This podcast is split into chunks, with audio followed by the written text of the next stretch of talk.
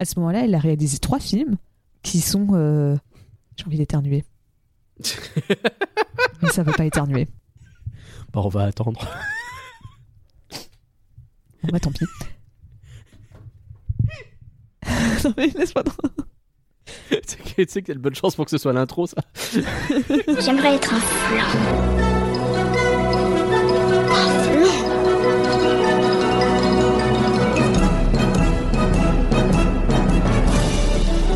Ça, c'est des trucs minables, c'est du flan. Vous laissez pas avoir À tous les coups, c'est du flan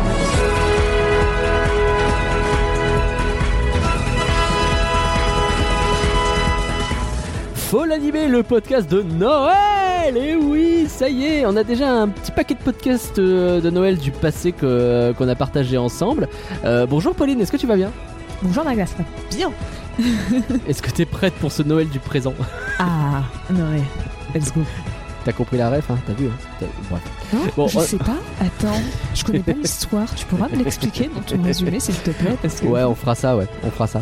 Bon, on a déjà fait Klaus ou euh, Joyeuse Fête avec Olaf. On n'a pas fait le Noël de Mickey. J'étais persuadé que oui, mais on l'a pas fait. Je- J'ai cherché après, mais on l'a pas fait. Il était vraiment, vraiment, vraiment persuadé qu'on l'avait fait. C'est un truc de ouf. hein. Il Mais du coup, on va le faire, parce des que- conversations sur ça et tout. Je, je- c'est incroyable. Pour moi, c'est le premier qu'on aurait dû faire en fait. C'est pour ça que je comprends pas. Bah, en fait, la première année, quand vous avez fait, il y avait Klaus qui est sorti. Mais ouais. Vous avez Mais dû du coup, je- vouloir profiter de Klaus. Après, en Bah, 2020, c'est il y a sûr. eu, euh, Soul. Et Bah ouais, qui a un peu cassé le truc. En fait, ce que pense Curien, parce que quand j'en ai parlé avec lui, moi j'étais perdu. ce que pense Curien, c'est qu'on a dû en parler justement à l'an- l'année de Soul, mais c'était l'année du Covid, donc c'était déjà un peu particulier. Et surtout, bah ouais, il y a eu Soul. Et donc, euh, bah Soul, euh, il est passé en priorité et que sans doute on a juste annulé euh, le podcast de Noël cette année-là parce qu'on n'a pas. Donc je pense qu'on avait prévu de le faire là et qu'on l'a jamais fait. Rendez-vous l'année prochaine pour le podcast de Noël. Ah bah, bah non, vous avez à peu près le programme du coup dans un an. Parce que je veux le faire celui-là, il est trop bien, je l'aime beaucoup. Bref, pardon. Euh, tout ça pour dire qu'aujourd'hui, ce sont les patrons qui ont choisi sur patreon.folanimé.com et c'était une euh, opportunité à saisir puisque vous choisirez pas l'an prochain. de quel film de Noël nous allons parler Euh, Alors c'est quoi Pauline? C'est le drôle de Noël de Scrooge, sorti en 2009 avec Jim Carrey. Eh oui Allez, comme disait Jacob, euh, c'est parti, on va se marler. Eh bien, en vrai, je Ah, merci.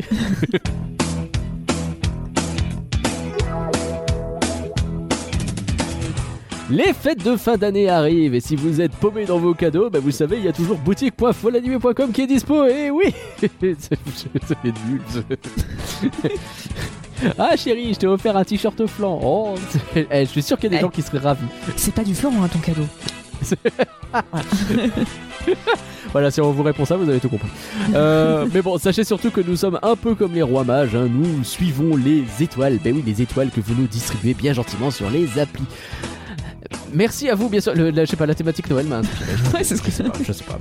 Merci à vous et bien sûr, il faut remercier les gens qui soutiennent sur euh, patreon.folanimé.com. Allez, et si on disait merci, Pauline? Si on disait merci, virgule Pauline, je dirais que je veux dire merci à Pauline. bah, même si je te remercie toujours, Pauline, c'est pas sûr. Bref.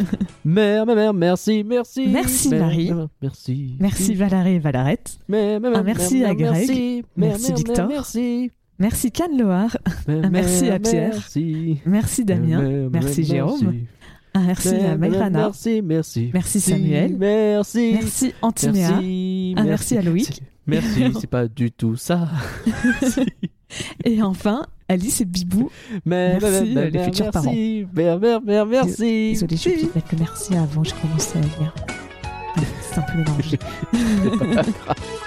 J'ai essayé de faire le thème du film et je me rends compte que je l'ai chantonné pendant toute la journée que je l'avais dans la tête et là j'ai le trou de mémoire. Je- donc je suis parti sur des trucs qui je pense sont pas du tout le thème du film. Quoi, le film euh, Le Un de Noël de Scrooge là? Ouais, Désolé, ouais, euh, je- on n'a pas commencé, on n'a pas encore commencé la critique. il revient 12 fois en 10 minutes le thème. Nous allons donc parler de Le drôle de Noël de Scrooge. Pauline, est-ce que tu peux nous donner le contexte s'il te plaît? Oui, bien sûr. Donc, Le drôle de Noël de Scrooge, c'est un film américain qui est réalisé par Robert Zemeckis et qui est sorti en 2009. Donc, euh, bah, Robert Zemeckis, je sais pas si on doit encore le présenter, mais dans le doute, je vais le faire. Allez. Donc, euh, il a notamment réalisé la trilogie des Retours vers le futur. Il a réalisé Forrest Gump, Seul au monde. pour tout ce qui est animé, il a fait par exemple Qui veut la peau de Roger Rabbit et Pinocchio, euh, le remake de 2022 dont on a déjà parlé dans Flan. C'est vrai que les deux, on les a déjà fait dans Flan. Le, le Roger Rabbit, c'est un de nos premiers, avec Morgan. C'était à la vieille époque quand ça faisait encore euh, 45 Oui. minutes. Quand les épisodes n'étaient pas trop longs. enfin, ils n'étaient pas longs. Et donc, si vous avez déjà regardé euh, la filmographie de Robert Zemeckis, vous allez sur Wikipédia, vous regardez comme ça, ou, ou je sais pas, euh, sur un Netflix, un truc comme dans le genre. En fait, il y a une période qui se détache du lot entre Mhm. 2004 et 2009, où euh, les, les trois films qu'il réalise pendant la période sont que des films entièrement euh, animés avec euh, de la 3D ou un peu de style photoréaliste, et surtout entièrement réalisés en- en- en capture de mouvement Ouais, qu'on va aussi appeler motion capture, qu'on va aussi appeler mocap. ouais. La mocap. hein. Je sais pas, mocap, ça sonne. ça m'a toujours sonné comme un truc que tu commanderais au Starbucks. Je prendrais bien un mocap. C'est un. Ouais, mais je sais pas. Moi, mocap, tu vois. Ouais, un petit parce que mocap avec supplément mo- caramel. Tu penses à moca, c'est pour ça. Peut-être, ouais, je sais pas. un mocap macchiato, s'il vous plaît. ah ouais, je sais pas, moi j'ai. je me suis retrouvée souvent à avoir des cou- cours de mocap ou des trucs comme ça. euh, Pour moi, euh, Ouais, c'est plus non. rapide à dire que dire motion capture à chaque fois. hein. Je comprends. Et, euh, et donc, résultat, le, le- le premier de ces trois films, c'est le Pôle Express. Oui, Euh, Peut-être que vous avez vu ou pas.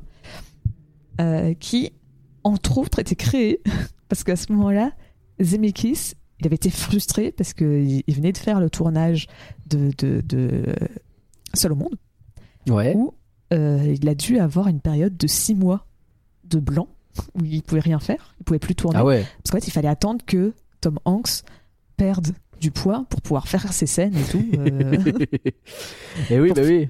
Pour pouvoir Ah, continuer. c'est quand film, tu veux. hein. Et donc il était un peu frustré de, de, de, de rien pouvoir faire pendant ces six mois, parce que c'est trop court pour faire n'importe quel autre projet. Enfin, il me semble qu'il a même fait un autre projet, un autre film à ce moment-là, ou un bail dans le Mhm. genre, tellement il s'ennuyait. euh, je suis pas sûr, ouais, je me rappelle plus du nom. Donc, euh, je- Mais Ouais. c'est un autre film qui est sorti en, euh, la même année que Seul au monde, et il me semble que ce film a été fait en même temps pour s'occuper. D'accord. Et en fait, il, il- il voyait dans, la, dans des films euh, en 3D, en mocap, le, le- le- un parfait mélange entre à la fois euh, la performance des acteurs, Mhm. mais aussi un potentiel infini pour le monde, euh, les personnages, les mouvements de caméra, tu peux tout faire. Ouais. Et donc c'est notamment pour ça que dans euh, Paul Express, Tom Hanks, il va jouer pas euh, le personnage principal, le père du personnage principal, le conducteur du train, le Père Noël. Oui, d'accord. Hmm. Et, et de base, il était même censé faire tous les personnages du film, mais euh, c'était trop fatigant, donc euh, bah, il, il- il en a fait que genre 7 ou 8, ce qui est déjà pas mal. déjà plutôt pas mal. ouais. Et donc, résultat, Paul Express sort au cinéma en 2004, et c'est un petit succès. Pour un budget d'à peu près 165 à 170 millions de dollars, il va en rapporter 314 millions au box-office, Mhm. ce qui est correct. ouais, mais- C'est pas mal. C'est ça, mais après, il faut toujours imaginer qu'il y a le- le marketing derrière. Ouais. Mais Oui, bah oui. ça permet de faire valider le deuxième film de Zemeckis de cette période. Donc c'est La légende de Beowulf, Beowulf, Bien sûr. pas le Bien prononcer, sûr. je suis désolée, qui est sorti en 2007. Donc à ce moment-là, le film il se veut plus adulte, c'est un film de, de, de fantasy, on abandonne Noël, enfin d'héroïque fantasy plutôt. Oui, d'ailleurs. Il est interdit au moins de 13 ans parce que tu as du sang, tu vas avoir des scènes presque pas vraiment de nu, mais tu sais, le nu qui est suggéré, où ça va être filmé Ouais. juste de telle sorte à ce que tu comprennes. Tu fais Oh, oh mon dieu Mais c'est quelqu'un de nu. Voilà. À ce moment-là, le film, il a quand même un succès plus relatif. hein. Euh, pour toujours un budget qui va se situer aux alentours de 150 millions de dollars. Il en rapporte plus que 196 millions, donc sans compter le, le marketing. Ok. Donc là, c'est juste, euh, on peut imaginer Ouais. qu'il va s'égaler, un truc comme ça. Ouais, c'est c'est c'est c'est pas hyper rentable quoi son histoire. ouais, ça. c'est il en perd pas, mais il en a probablement pas ramené. Ok. J'ai souvenir de Beowulf comme un film. euh, je sais que les, les gens aiment bien ce film. Moi, je suis resté un peu. euh, Enfin, en fait, je l'ai regardé sur un, un, un- un ordinateur portable, donc euh, avec une espèce de petit écran pendant que j'étais en stage. donc, j'en ai pas profité de ouf en fait. Je suis ressorti de là en me disant oui, bon. Ah, moi, je l'ai jamais vu. Autant les autres films, je les ai vus. Autant celui-là, c'est le seul euh, que j'ai pas vu. Ok. Il Probablement faudra que je redonne sa chance. Peut-être un jour, on aura l'occasion. En fait, quand il est sorti, moi j'étais un peu jeune, tu vois, il était interdit au moins de. Enfin, déconseillé au moins de 13 ans. Ouais. Bah, 2007, moi j'en avais 9. Oui, bah oui. 8 et demi. Forcément. Donc j'étais clairement pas le public cible et Bah non. aujourd'hui, c'est pas un film qui a. Tu vois, c'est pas un, un film un peu culte, oublié, qui a pas eu le succès qu'il mérite. J'ai l'impression Oh. que c'est un peu mitigé quand j'en entends parler. C'est. Ah ouais? Moi j'entends Ah bah. plutôt du bien en général, mais euh, peut-être que, peut-être que c'est ma bulle qui n'est pas Bon, peut-être c'est la mienne, je sais pas. représentative. C'est pas.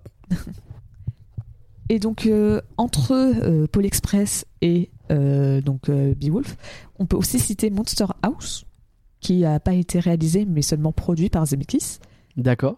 et aussi fait donc euh, par son, son studio d'animation, Image Movers. Donc, euh, Et euh, oui,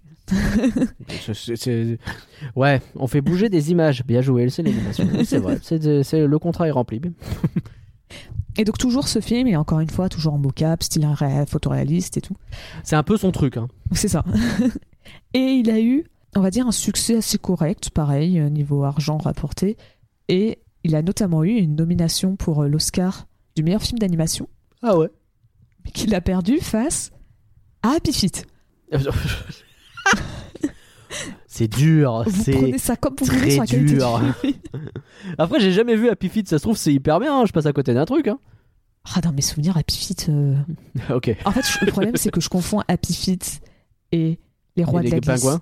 Ah, il y a les rois de la glisse aussi, parce qu'il y a les pingouins de Madagascar aussi. Ouais, mais les pingouins de Madagascar, ils sont de Madagascar, ils sont plus marquants et ça arrive plus D'accord. tard. Donc j'arrive à les identifier, genre je les identifie. Alors que les deux, euh, ils sont sortis à peu près en même temps et tout. Ah, c'est dur. Et je sais qu'il y en a un qui est correct et l'autre qui est pas ouf. Je sais plus lequel est quel. Bah, j'espère que celui qui a gagné l'Oscar, il est au moins correct, par pitié, quoi. Ouais, après, il était en. On était à une- sur une année euh, 2006. euh, Disney, il me semble qu'ils ont pas de film. Ou s'ils en ont, ça doit être du Chicken Little ou euh, La Oh Ferme se rebelle. Oh Pixar, c'est Cars. Oh, ouais. bah, enfin, tu te donnes à Cars quand même, je sais pas. Ouais, ouais, bon, bref. Je sais même plus s'il était nommé, je me rappelle plus.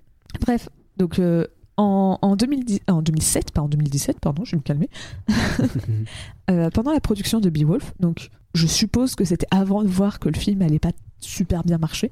Ouais. Quand il se disait, ouais, il est trop bien mon truc. C'est ça. T'as Disney, ils ont approché donc le, le- le- le studio de Zemeckis, Image Mover, pour faire euh, deux films d'animation, Mhm. donc euh, utilisant toujours de la mocap. Euh, donc euh, en fait, ils, créeraient tous les deux ensemble un studio d'animation en commun, Image Mover Digital, et euh, qui serait à la fois bah, les mêmes, en- enfin je sais pas si c'est exactement les mêmes employés ou, ou fondés par Image Movers et par Disney, les deux seront fondés ensemble pour faire le studio. Et donc Zemeckis a un peu décidé de reprendre ce qui avait marché avec Paul Express. Donc il s'est dit un film de Noël et il a voulu prendre donc le livre Un chant de Noël de, de- de Dickens parce que Et oui, parce que c'est une adaptation. C'est, c'est, surprise. c'est, original. et euh, et en fait il, il a choisi euh, ce livre à la fois parce que c'est son livre préféré euh, enfin son histoire préférée de voyage dans le temps pour un gars qui a fait Retour vers le futur euh, C'est vrai que, d'accord, très bien. c'est un peu c'est vrai que c'est un peu sa cam C'est vrai que j'ai, pas fait le lien entre les deux, mais c'est vrai que du coup, ça fait plusieurs films qu'il fait sur les voyages. dans le temps. bien vu. Et, et surtout, en fait, il trouvait que c'était un film qui avait jamais pu être reproduit fidèlement sur l'aspect visuel. Ok. Sur, il- il- donc, il voulait faire la version la plus fidèle visuellement. D'accord, très bien. Et Ouais, en fait, quelque part- chose qui, on se dit, ok, c'est littéralement ce qui vient du livre, quoi. c'est ça. Et en fait, à partir de là, bah, j'ai plus grand chose à dire parce que euh, j'en parlerai après, mais c'est probablement l'une des versions la plus fidèle. tu vois, il disait euh, on- va faire un truc fidèle et effectivement, ils ont raison. Bah, donc il n'y a pas grand chose à dire, il n'y a pas de scènes qui ont été faites pour l'occasion ou retirées, euh, il n'y a pas vraiment de choses notables à noter sur le scénario et tout. Euh, Ouais, a priori, c'est littéralement la même chose que le livre, quoi. C'est ça. Donc euh, bah, une fois qu'ils l'avaient, ils l'ont suivi à la lettre, c'est bon. D'accord. Donc là, ce que tu dis, c'est que quand tu regardes ce film, tu littéralement, tu lis le livre. Bah, de ce que j'ai cru comprendre, euh, je, je pense que j'en parlerai après, mais c'est vraiment l'une des versions les plus fidèles. En tout cas, visuellement, c'est assez fidèle, ça c'est sûr. Ok. Et euh, sur les, la- la- comment montrer les fantômes, par exemple, c'est fidèle. Mais il y a plein de petits détails qu'ils ont rajoutés à droite, à gauche, Oui, bien qui, sûr. qui viennent vraiment du livre et qui même avaient jamais été trop adaptés avant. euh. Ok. Bon, ça va être intéressant. Il y a peut-être des trucs qu'on va critiquer sur le film où en fait c'est le livre qui fait ça et il avait pas trop le choix parce qu'il voulait le suivre, quoi. Oui. Il y a des peut-être des trucs qu'on a adoré aussi, on va voir. Moi, il y a des trucs où justement je disais ah mais ça c'est pas ouf et puis là je vais sur internet et je fais ok ça vient du livre pour bah ça. désolé Charles... désolé Dickens oups C'est- toi qu'on vise, Charles, finalement. C'est comme ça, c'est tout. donc résultat pour un budget estimé entre 175 à 200 millions de dollars ce qui est quand même énorme hein, pour un film d'animation euh, C'est c'est énorme, c'est effectivement. clairement l'un des films d'animation le plus cher enfin De qui sont l'histoire. c'est ça qui sont considérés comme des films d'animation parce que je sais pas comment ils comptent le roi lion euh, de 2000 Ah, le Roi Lion live action, ouais, ouais, je sais pas. Pour moi, c'est un film d'animation, hein, parce que. bon, bref, Ouais, bon. Et euh, il en a rapporté 325 millions de dollars. C'est ok. Encore une fois, c'est c'est pas. Ouais. c'est un succès, oui. Il, a Il arrive de pas à rapporter de la thune énormément. euh, C'est ça, parce que le marketing, là, c'est Disney. euh, je pense qu'il y a dû en avoir pas mal, donc ils ont dû mettre de l'argent. Donc c'est un peu neutre. hein. Est-ce que c'est pas à Euh, cause de ça qu'il finit par se retrouver à faire euh, justement des Pinocchio sur Disney Ah, tu vas voir la future, mais euh, ah, ah, peut-être. Euh, le Rotten Tomatoes du film est à euh, 53% pour les critiques Putain. et 58% pour les spectateurs. D'accord. Et donc le consensus étant que euh, l'adaptation animée en 3D du classique de Dickens par Zemeckis fait de gros efforts.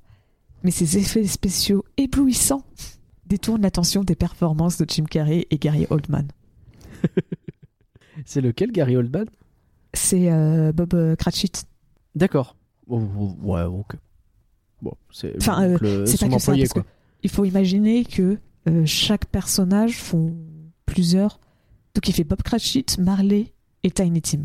D'accord. Enfin, euh, Ouais. le, le- ouais. prochaine capture de Tiny Tim, pas la voix. Ok, je comprends. Oui, ce serait bizarre. ok, merci Pauline pour ce beau contexte. De rien. Alors en résumé, le drôle de Noël de Scrooge, eh ben, c'est l'histoire de gens qui veulent dépouiller un pauvre vieil homme de son argent. Vous savez, les arnaques un peu élaborées là qui touchent les gens du troisième âge. Genre oui, laissez-nous entrer, on vous refait la chaudière, vous n'avez pas le choix, c'est le gouvernement qui demande, machin, et qui facture une fortune, alors qu'ils font rien voir, ils volent juste des trucs dans la maison. Voilà, vous avez bien l'idée, voilà. Ça. Et ben ce film, c'est l'histoire d'un pauvre vieux à qui on fait, tout, on fait croire tout un bail avec des acteurs qui l'attaquent, qui l'emmènent voir des trucs, qui lui font croire qu'il va mourir, ou qu'un pauvre petit malade, il est mort par sa faute, etc. Et donc, rongé par la culpabilité, le pauvre travailleur, qui est même pas à la retraite, alors qu'il a, il est un âge avancé, et ben il va donner son argent, il va tout dilapider. C'est une histoire très triste, Pauline, qu'on nous raconte ce soir. Alors le drôle de Noël de Scrooge, c'est du flan ou c'est pas du flan? Est-ce que tu l'avais déjà vu toi Pauline? Je l'avais vu au cinéma à l'époque. Ah ouais, Il stylé. m'avait traumatisé. C'est vrai? La scène avec Marley. Oh Ouais, ah, mes gamines, euh, je me rappelle. c'est- compliqué. Là, j'ai pas sursauté, mais euh, tu sais, quand il est au niveau de la, de la poignée de la porte Bien sûr que oui. et, et qu'il se met à crier, je me rappelle, sûr, oui. sursauté. Je me rappelle que ma mère à côté de moi avait sursauté. Genre, euh, celle-là. euh, donc, euh, je- non, je l'avais vu à l'époque. ok, Je l'avais pas revu depuis. d'accord. Ou peut-être. c'était il y a genre, 15 euh, ans du coup. C'est ça, ou j'ai peut-être vu, revu vite fait parce qu'on l'avait en Blu-ray, mais je l'ai peut-être vu genre six mois, un an après, un truc comme ça. Mais pas depuis. Euh, ça faisait ouais 15 ans que je l'avais pas vu. Et. Mais alors c'est du flan ou c'est pas du flan? C'est dur à dire. Aïe aïe aïe aïe aïe aïe aïe aïe. C'est donc un de ces épisodes où tout peut tourner. Ah, où euh, la fin peut être très très différente du début. Accrochez-vous, qu'est-ce qui va se passer? Le suspect est à son compte. Pardon, vas-y. Pour l'instant, je vais dire que c'est du flan. Aïe, aïe, aïe, aïe, aïe, le film tombe. Parce que visuellement, il a très très très mal vieilli. Ouais. Et euh, bah, euh, je veux dire, on en parlait avant en off. Euh, un chant de Noël, t'as 1 milliard 36 000 adaptations. c'est un truc de ouf. hein. que ça soit dans les séries animées, dans les séries tout court, dans les films. Tout le monde a déjà vu une version à un moment ou à un autre, plus ou moins fidèle. hein. T'as des versions. Bien euh, sûr. C'est c'est pas du tout. euh, Il y en a qui ont voulu adapter ça dans, la, euh, dans le monde moderne. T'en as. C'est. Oh, faut pas que ça traumatise des enfants. Donc à la fin, euh, euh, Tiny Tim, au lieu d'être. euh, au lieu d'être. euh, bah, mort, il D'être se mort. juste à devenir. Hum, Oh là là, tu vas devenir comme Scrooge et détester Noël. Tu fais. Ah, il y a ça qui existe, marrant. Ah, il existe ça même dans trois ou quatre versions hein, différentes. Ah ouais. Tiny Tim, il grandit et il devient méchant et il déteste, euh, il déteste Noël euh, comme Scrooge au lieu de mourir parce que bah, euh, Pff, bah, peuvent pas faire Scrooge, montrer un il enfant s'en bat les reins, il va dire bah non, bah tant mieux. Oui. c'est ça, mais visiblement ça fait quand même changer d'avis. Donc bon, c'est pour ça, certes, ça a l'air d'être l'une des plus fidèles, donc ceux qui connaissent les livres sont contents probablement. Je sais pas, je, je trouve que le film a mal vieilli, il y a des problèmes de ton, il y a, c'est, pour moi pour l'instant je trouve que c'est du flan. Peut-être qu'on me fera changer d'avis, je ne sais pas. Ouais, écoute, on va en parler, ça va être intéressant parce que pour ma part, eh ben, je vais reconnaître, j'aime bien ce film. J'aime bien l'avais le déjà vu? Ouais, je l'avais déjà vu. Euh, je l'ai vu, euh, je l'ai, l'ai- je sais pas quand exactement, mais je, me- le suis envoyé. C'était pas, c'était pas au cinéma, c'était pas à l'époque de la sortie. J'ai dû le voir en 2010, 2011 peut-être, j'en sais rien, tu vois. Mais euh, je, me, je me le suis envoyé une fois euh, justement pendant Noël et euh, bah, c'est un film de Noël qui moi me convient bien. Parce que déjà j'aime bien le thème, je suis honnête. Alors oui, il a été adapté des milliers de fois le conte de Dickens, hein, évidemment on le connaît par cœur. Mais en vrai ça me dérange pas parce que je suis justement curieux de voir le résultat. Et le fait que tu me dises, bah là t'as vu la version euh, presque la plus fidèle qui existe, ou en tout cas l'une des plus fidèles qui existe vis-à-vis de vis-à-vis du conte original, bah ça m'intéresse, parce que je me dis, ok. Donc ça c'est le point de départ en fait. Et donc ce que j'ai vu d'autres, je peux voir un peu les différences qui ont été faites par rapport à ce point de départ. Donc ça m'intéresse aussi, parce que j'ai jamais lu le bouquin. Attention, moi je suis pas un esthète, hein, oulala. Moi non plus. Hein.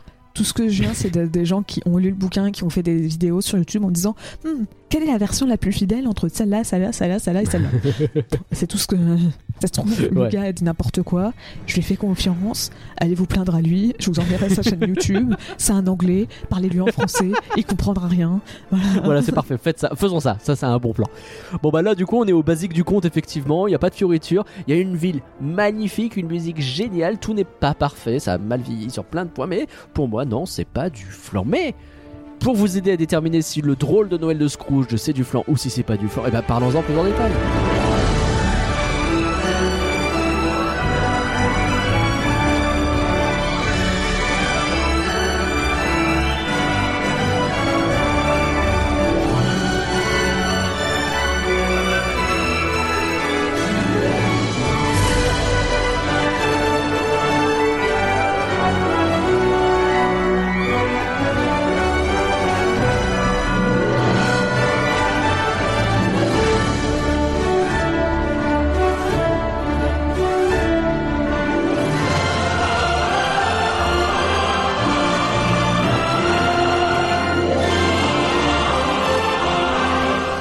Déjà, Pauline, je voudrais commencer par un détail.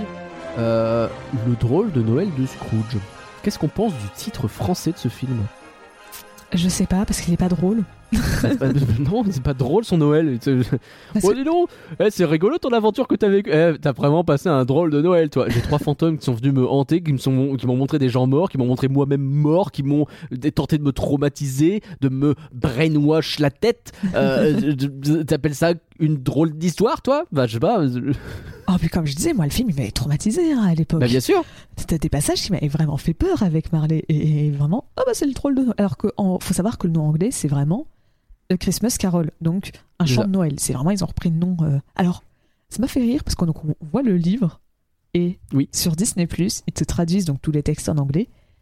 Et ils ont traduit ça par un, un cantique de Noël. C'est vrai. Donc, ça m'a permis d'apprendre ce mot. Je ne le connaissais pas. Ah, tu connaissais pas le mot quantique C'est Non. c'est- c'est pas, c'est c'est pas super utilisé, mais c'est vraiment littéralement les, euh, les chants de Noël, euh, les, les, Reli- les gens qui se mettent devant ta porte pour chanter un truc de Noël, quoi. Bah, moi, j'avais cru C'est- comprendre que c'était plus religieux. Que c'était des chants a- religieux. Pas forcément de Noël, mais que c'était des chants religieux. Alors effectivement, il y, a- il y a un côté religieux aussi, mais oui, oui, tout à fait, oui, c'est très religieux. Mais du coup, ça se rapporte bien à Noël aussi. Parce que les Bah deux sont... ça fonctionne en fait. Parce que Noël à la euh, base, ça reste quelque chose de très religieux, même si aujourd'hui, bon, c'est plus compliqué. Ok, Christine Boutin. non, mais... ok, je l'ai pas vu venir. non, mais je dis pas que c'est pas bien. Je... dis- C'est un constat, c'est un fait. Moi, j'ai pas envie d'être religieux quand je fais. Tu sais que j'ai fait une fois une messe de Noël à minuit. Il y a- Oui. je, je devais avoir euh, peut-être euh, je, devais avoir genre 13 14 piges un truc comme ça et avec euh, mes parents mon frère etc une espèce de grande décision c'est bah, cette année tu sais quoi on fait Noël machin le réveillon normal et à minuit on va à la messe Eh ben palmarès, c'est une messe comme les autres. Tu t'emmerdes pendant une heure comme les autres, parce que j'ai fait de la messe quand j'étais petit, j'avais pas le choix. Euh, j'ai arrêté depuis. Euh, ma mère a failli se péter la gueule dans le tapis euh, de l'église quand elle est allée chercher l'hostie. Voilà, c'est à peu près le seul point culminant de la soirée. Ouais non, c'est le palmarès, hein, c'est une messe, mais il fait noir. Déjà Alors- que de base tu t'endors, j'aime autant te dire que Si on est sur nos anecdotes sur nos, nos messes de Noël, alors moi fait la messe de de, Noël? c'était celle de 18h, de, de Incroyable. 24, mais euh, tu sais, t'as ma grand-mère qui fait « Allez, on se prépare, on va aller à la messe ». Je m'évanouis. En plein milieu de la- Je m'évanouis en plein milieu de la cuisine, donc ils sont pas allés à la messe. Parce que j'étais tombée dans les pommes. Mais pourquoi? Juste comme ça? Juste comme ça. En fait, avant de descendre, j'avais un peu mal à la tête et on m'a dit tiens, Ah ouais. aide à faire, euh, aide à faire la vaisselle. Ouais, Et, Mauvaise euh, idée. et j'ai- vu tout noir, j'ai foncé dans le mur. J'ai continué d'avancer parce qu'en fait, je voulais m'asseoir sur une chaise, sauf que j'ai Ouais. continué de marcher, j'ai foncé dans le mur et je me suis réveillée, j'étais au sol et je, je comprenais pas ce qui se passait. Donc ils ont fait venir un médecin de garde pour vérifier si tout allait bien le 24 décembre à 18h. Ah merde Ça allait? Oui, tout ça pour qu'on me dise Oh, bah c'était un malaise vocal. hein. Bon, pas bah, grave, bah, mangez bien ce soir. Oui, bah c'est prévu. Bon, bah voilà. T'inquiète, oui, t'inquiète. Ça va, c'est le bonjour. Mangez bien. pas trop d'efforts, mangez bien, bon bah c'est bon. C'est Pas de juste, messe que- Oh c'est juste que quand ça s'est terminé et que le gars il est venu, bah il devait être euh, genre 18h30, 19h, donc c'était trop tard. Ouais, du coup, la messe était mort, effectivement. Donc c'est ça. Et c'était la dernière fois qu'on m'a proposé d'aller à la messe le jour de Noël, enfin, le 24 décembre. Voilà, pour le coup, Christine Boutin, si elle entendait cette histoire, elle dirait que c'était sans doute un signe de Dieu et que peut-être tu as le diable en toi, Pauline. Bref. Bah voilà, c'était une digression. On a l'impression d'être un peu la file d'attente ce soir. Donc, on les salue bien sûr. Joyeux Noël. Et joyeux Noël. Joyeux Noël. Alors, bon, l'animation. Commençons. eh, C'est quoi? C'est ce qu'on appelle l'éléphant au milieu de la pièce à ce niveau-là, hein, parce qu'il faut parler de l'animation. Qu'est-ce qu'on pense des visages, Pauline? Qu'est-ce qu'on pense de tout?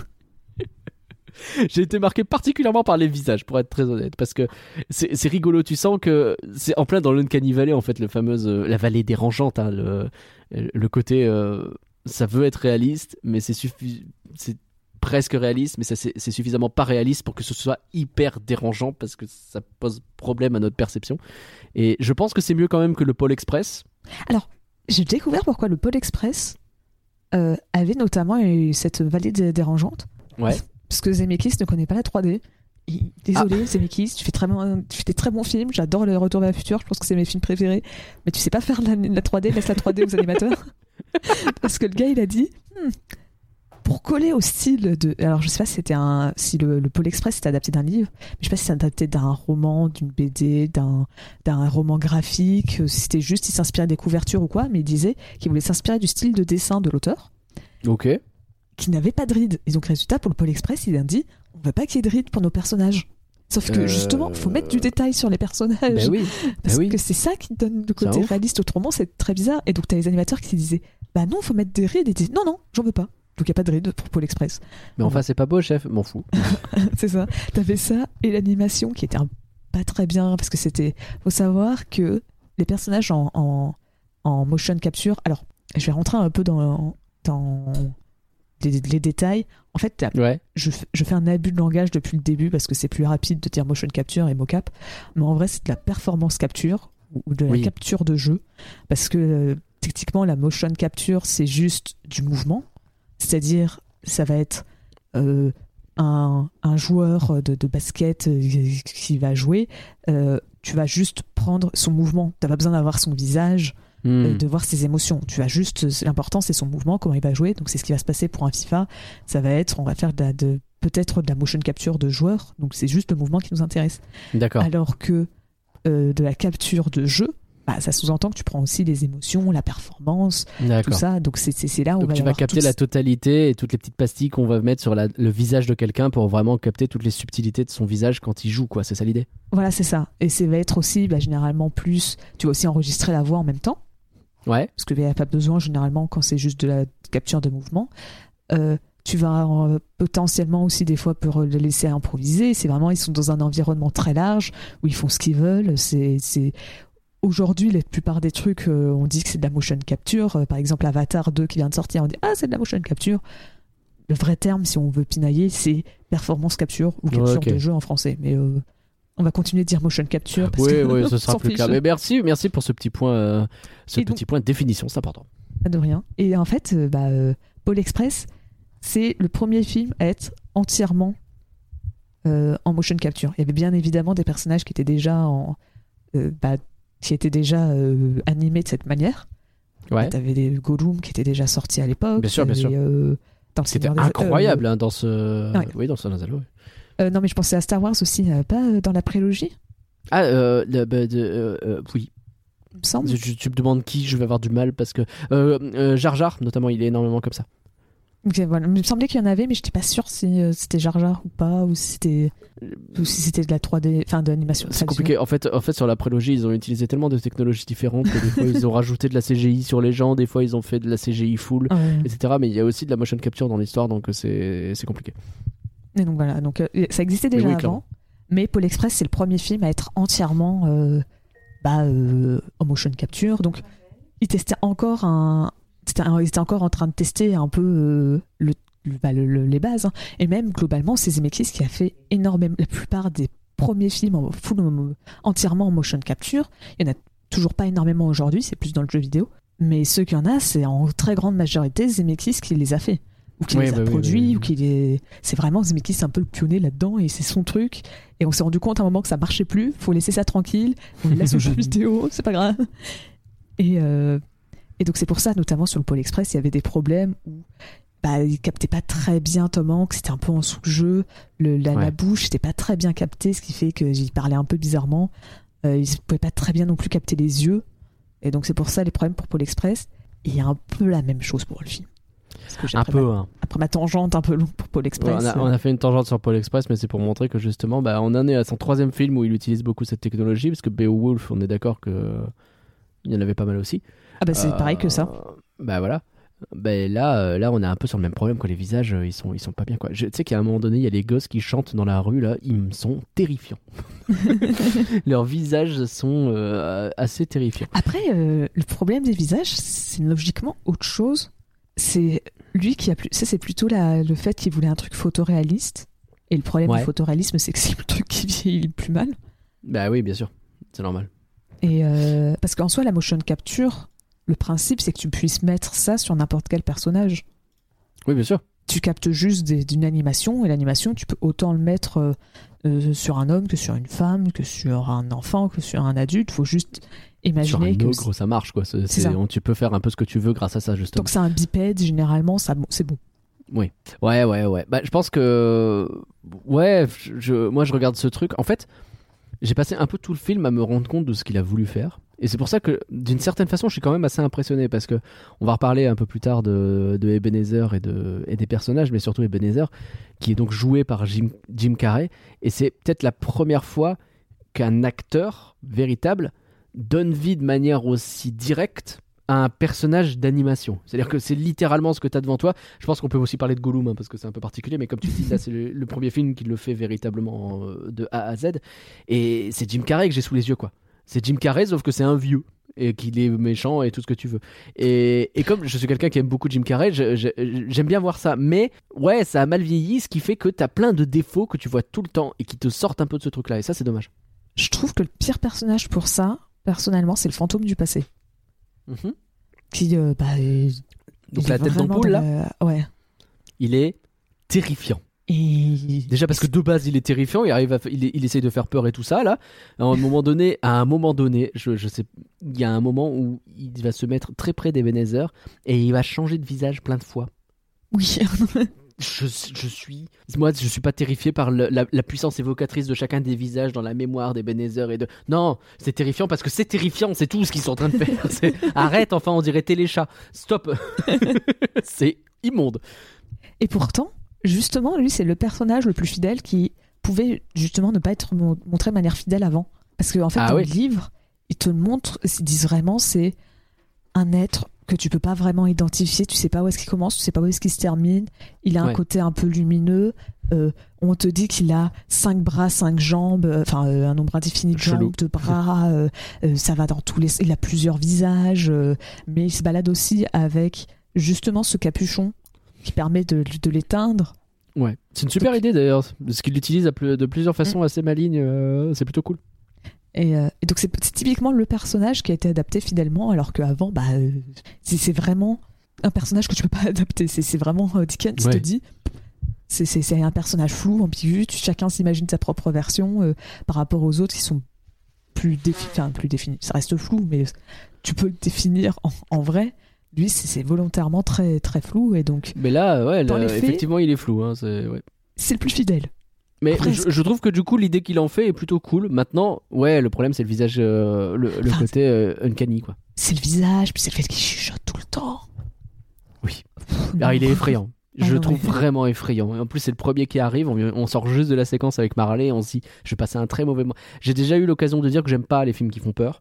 Je n'aime pas avoir peur en règle générale. Je ne comprends pas les gens qui prennent du plaisir devant un film d'horreur, un jeu d'horreur ou tout ce que vous voulez.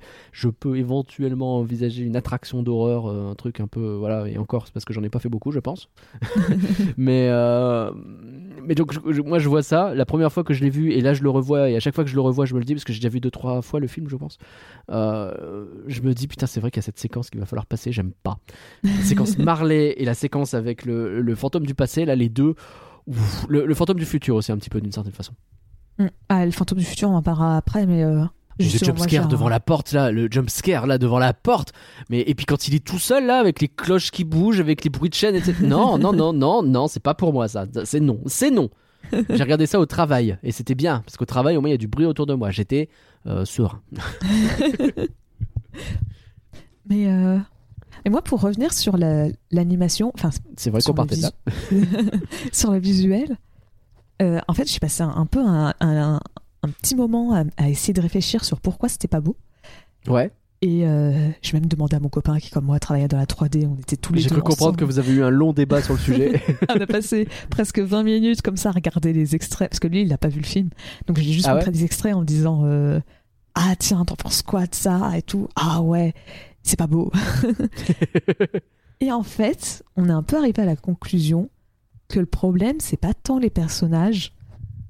Enfin, qu'il y en a certains qui sont plus ou moins réussis que d'autres. Il y a quand même un côté un peu effrayant. Mais euh, c'est surtout la lumière qui est ratée dans le film ah, c'est intéressant. où euh, normalement, un film qui est bien fait, tu vas avoir une intention de lumière, tu vas éclairer volontairement quelque chose pour le mettre en avant, Ouais. tu vas faire... Et là, il n'y a rien, le film est très plat, il n'y a pas d'ombre. Tu vois, normalement, on essaye tout le temps de faire quelque chose, une, une lumière principale qui va éclairer ton personnage, puis deux autres lumières derrière pour éviter que ça y ait trop d'ombre et que ça, ça, ça fasse trop moche. Mais c'est Mhm. presque le même éclairage qui me semble utilisé au cinéma. Je connais pas trop l'éclairage au cinéma traditionnel, hein. moi je connais Ouais. que c'est de la 3D, mais euh, Normal. normalement euh, c'est à peu près un truc assez classique parce que ça marche bien quoi. Et, euh, et là en fait tout est très plat. Il y a pas, euh, on- mon, copain m'a demandé au début si c'était pas un, un- dans- fait en temps réel, donc un peu comme style un jeu vidéo, parce que c'est quelque chose qui justement se trouve dans le jeu vidéo, le fait d'avoir une lumière très diffuse ou avec pas vraiment des endroits précis, parce que ça veut dire que t'as pas beaucoup d'ombre. Tu peux oui, les- oui, c'est vrai. tu peux les, les, les baker, donc euh, les, les, les faire à l'avance, on va dire, les simuler. Et c'est pas des vraies ombres, c'est des fausses ombres euh, que tu vas simuler directement dans ton logiciel parce que c'est plus rapide à faire. Et c'est un peu l'impression que donne le film, parce qu'il n'y a pas vraiment de lumière, et donc tout fait très plat, voire des fois, t'as pas l'impression qu'il y a des ombres, ou alors c'est mal éclairé, t'as des ombres qui ont, enfin, t'as des, des livres en arrière-plan qui sont éclairés par le haut, alors que tu vois que la bougie, elle est en bas. Tu fais, Ouais, ça d'accord. marche- Ça marche pas. Ou Ça marche autrement, pas, ouais. j'avoue. Il n'y a pas la même éclairage. Enfin, je sais pas s'il y a la scène avec le géant, quand tu le découvres la première fois qu'il est assis sur son tas de, bah de, nourriture, les objets en or dans la pièce, t'as l'impression qu'ils ont été rajoutés après coup. Ils sont tellement lumineux par rapport à la pièce qui est nôtre que tu comprends pas pourquoi ils sont autant réfléchissants et t'as l'impression qu'ils ont été rajoutés après coup. Et à côté, t'as la, la montagne de, de nourriture qui est pas assez éclairée. Et donc, ça- t'as vraiment ce côté bizarre où t'as l'impression que t'as Hmm. la scène, ils ont rajouté des trucs en or et ils ont rajouté le, le, le- le- la montagne de, de nourriture comme si c'était du Photoshop un peu. Ce qui n'est pas normal. Normalement, t'as pas ça en 3D. Ouais. C'est c'est le principe de la 3D, c'est que tout est directement dans ta, ta pièce et c'est un calcul et hop, tu te poses pas de questions. Et donc, je sais pas pourquoi la lumière marche pas. Et loupé quoi. Et alors c'est rigolo parce que moi j'ai vraiment noté à un moment la lumière je l'ai trouvé incroyable. Donc faut croire qu'il y a une fois où ça a bien marché, c'est la seule fois où ils ont bossé. C'est justement quand il rentre chez lui et euh, qu'il est un peu effrayé parce qu'il vient de se taper le, le jump scare de sa vie avec la porte machin. Et euh, Ah, il monte oui. avec sa bougie et t'as toutes les ombres de l'escalier, t'as lui-même tu vois dessiner son ombre de manière un peu terrifiante sur le mur. Je trouve que ça marche hyper bien. Bah, Mais maintenant que tu le dis, je pense que c'est le seul moment où c'est vraiment bien. Et je pense que justement, ils devaient faire ce truc avec les ombres et tout, et ils avaient vraiment une idée précise. Ouais. Et donc, c'est pour ça que là, ils ont fait un. Oh, on va faire une trop belle lumière, on a trop d'idées, et après, le résultat, ils font. Ouais, c'est chiant, hein, quand même, à faire de la lumière. C'est chiant. Vas-y, bah faut qu'on voit. Bah tu mets de la lumière et puis on voit. voilà. Aussi, j'avais un problème aussi avec les matériaux. Alors là, pareil, c'est. Ouais. En gros, vous imaginez la 3D comme du coloriage, enfin, comme euh, du dessin. C'est-à-dire, tu as quelqu'un qui va faire vos personnages, donc ça serait comme faire le contour d'un personnage, et tu as quelqu'un qui va s'occuper de faire la couleur ou les matériaux. Donc, euh, bah, ton personnage de base, quand tu vas faire un, ob- un objet, un humain, un lit, un- un- une maison, euh, ça va tout le temps être 100% gris. Ok. Et après, tu vas faire donc les matériaux. Tu vas dire bon bah je veux que pour le visage, euh, bah, il ait une texture de peau, que euh, sa maison elle Hmm. soit en brique. Ah non, finalement, je veux que sa maison elle soit en bois. Bon bah le matériau, il aura pas la même couleur. Oui, bah Mais- oui, bien sûr. Du bois, bah ça a pas les mêmes propriétés justement pour la lumière que. Non. euh, Il bah, faut réfléchir tout à comment ça réfléchit le truc, etc. C'est ça. Ouais, je comprends. C'est c'est- après euh, c'est pas non plus. Enfin c'est un peu compliqué, mais c'est pas non plus trop compliqué. C'est le PC qui fait surtout tous les calculs. Toi tu dis. Bien sûr. Je veux, je veux plus Ça, que c'est du bois. réfléchissant. Ou des- c'est donc Mm. ça va, ça c'est facile à comprendre. Et bah, en fait, les deux sont un peu liés. Forcément, quand tu as une lumière qui marche pas, bah, tes matériaux vont moins être mis en avant. Et des fois, c'est l'inverse. C'est le matériau est mal fait. Et donc, bah, la lumière va pas très bien marcher. Les deux sont forcément vont tout le temps un peu ensemble. Mhm. Et donc, résultat, je trouve que tout ce qui est décor, ça rend assez bien. Enfin, ça va. Parce que tu vois, le, je pense que c'est le bois, le, le, la pierre, tu vois, c'est quelque chose que tu, tu fais pour plein de. de tu sais, c'est quelque chose que tu retrouves tout le temps. Donc, ils, ils ont l'expérience, alors que les humains. Après, Ouais. les humains, ça demande aussi plus de taille. Mais tu vois, je trouvais que ça soit les, les- la texture des humains ou des vêtements, bah, ça faisait pas réaliste. Ouais, je suis d'accord. Ils ont presque un côté cartoon, mais pas voulu. Ouais, c'est ça. Genre, tu vois, les, les vêtements, bah, t'imagines aujourd'hui. Bon, alors, aujourd'hui, j'ai conscience qu'il y a quand même euh, 13 ans d'écart avec le film, donc euh, forcément, il y a Oui, des bah oui, oui, sûr. Tu vois, les vêtements, tu mettrais des petits poils qui, qui apparaissent un peu, des, des petits Ouais. boules de poussière, euh, euh, des, des- des petites pliures quelque part tout le long, c'est pas parfait. Alors que justement, eux, leurs vêtements, ils sont tout le temps très lisses. Tu vois, il y a- Oui, c'est vrai. ça, ça réfléchit pas beaucoup la lumière, c'est toujours le même euh, problème euh, que le Paul Express euh, Oui. qui voulait pas mettre de rides, quoi, finalement. C'est un peu ça. Mais Là, les personnages ont des euh, rides, mais c'est les vêtements le problème, quoi. C'est C'est ça. ça, ça vient petit à petit. Hein. Peut-être que s'ils avaient fait deux trois films en plus, euh, ça aurait été bon. On voilà, pas donc- donc, j'ai l'impression que c'est la lumière et le, le- le- les matériaux qui ont mal. La, la les texture, quoi, finalement. ouais. C'est ça. Ceux qui connaissent le terme, je vais dire les shaders. Mais autrement, c'est- ça correspond Eh oui. ouais, aux textures et aux matériaux. Enfin, oui, après, les shaders, ça peut peut-être parler justement aux, aux gamers. Les gamers voient un peu ce que c'est des shaders, normalement. ouais. si vous avez joué à Minecraft, voilà, c'est ça. Bah, vous voyez très bien ce que c'est. Et euh, vous, vous changez les, les matériaux. euh, votre eau, elle passe de un peu opaque à Ah, elle est jolie. Bah voilà. c'est ça. Ok. Bon, alors, on a bien bien refait la tronche de film déjà euh, à ce niveau-là. Euh, après, je trouve quand même, pour revenir euh, très rapidement sur les visages, que tu vois le, le boulot qui est fait justement sur Ebenezer, sur ses rides et compagnie, il y a un côté où quand il fait une grimace, on dirait ma grand-mère. Alors je déteste ma grand-mère, parce que c'est un autre problème, mais du coup je trouve ça assez réussi, tu vois, parce que c'est euh, justement il y, a- il y a plein de détails sur son visage de Yeuve là, et, euh, et je trouve que ça marche pas trop mal. Je pense d'ailleurs que c'est de loin le mieux réussi que les autres. euh, le, son, son employé, dont je me souviens jamais du nom, il est un Bob peu. euh, Cratchit. Ouais, il est un peu plus euh, lisse, euh, chelou. Pas très. euh, lui, il m'est- il m'a paru tout de suite très très bizarre sur ses expressions. et, et je pense que vraiment, personnage par personnage, il y en a c'est très bien, il y en a c'est bof, et il y en a c'est raté. Il y a le. le- J'ai plus son nom. Fezziwig, son boss, on va dire, quand il est dans le passé. Oui. Celui qui fait la danse Ouais, du village.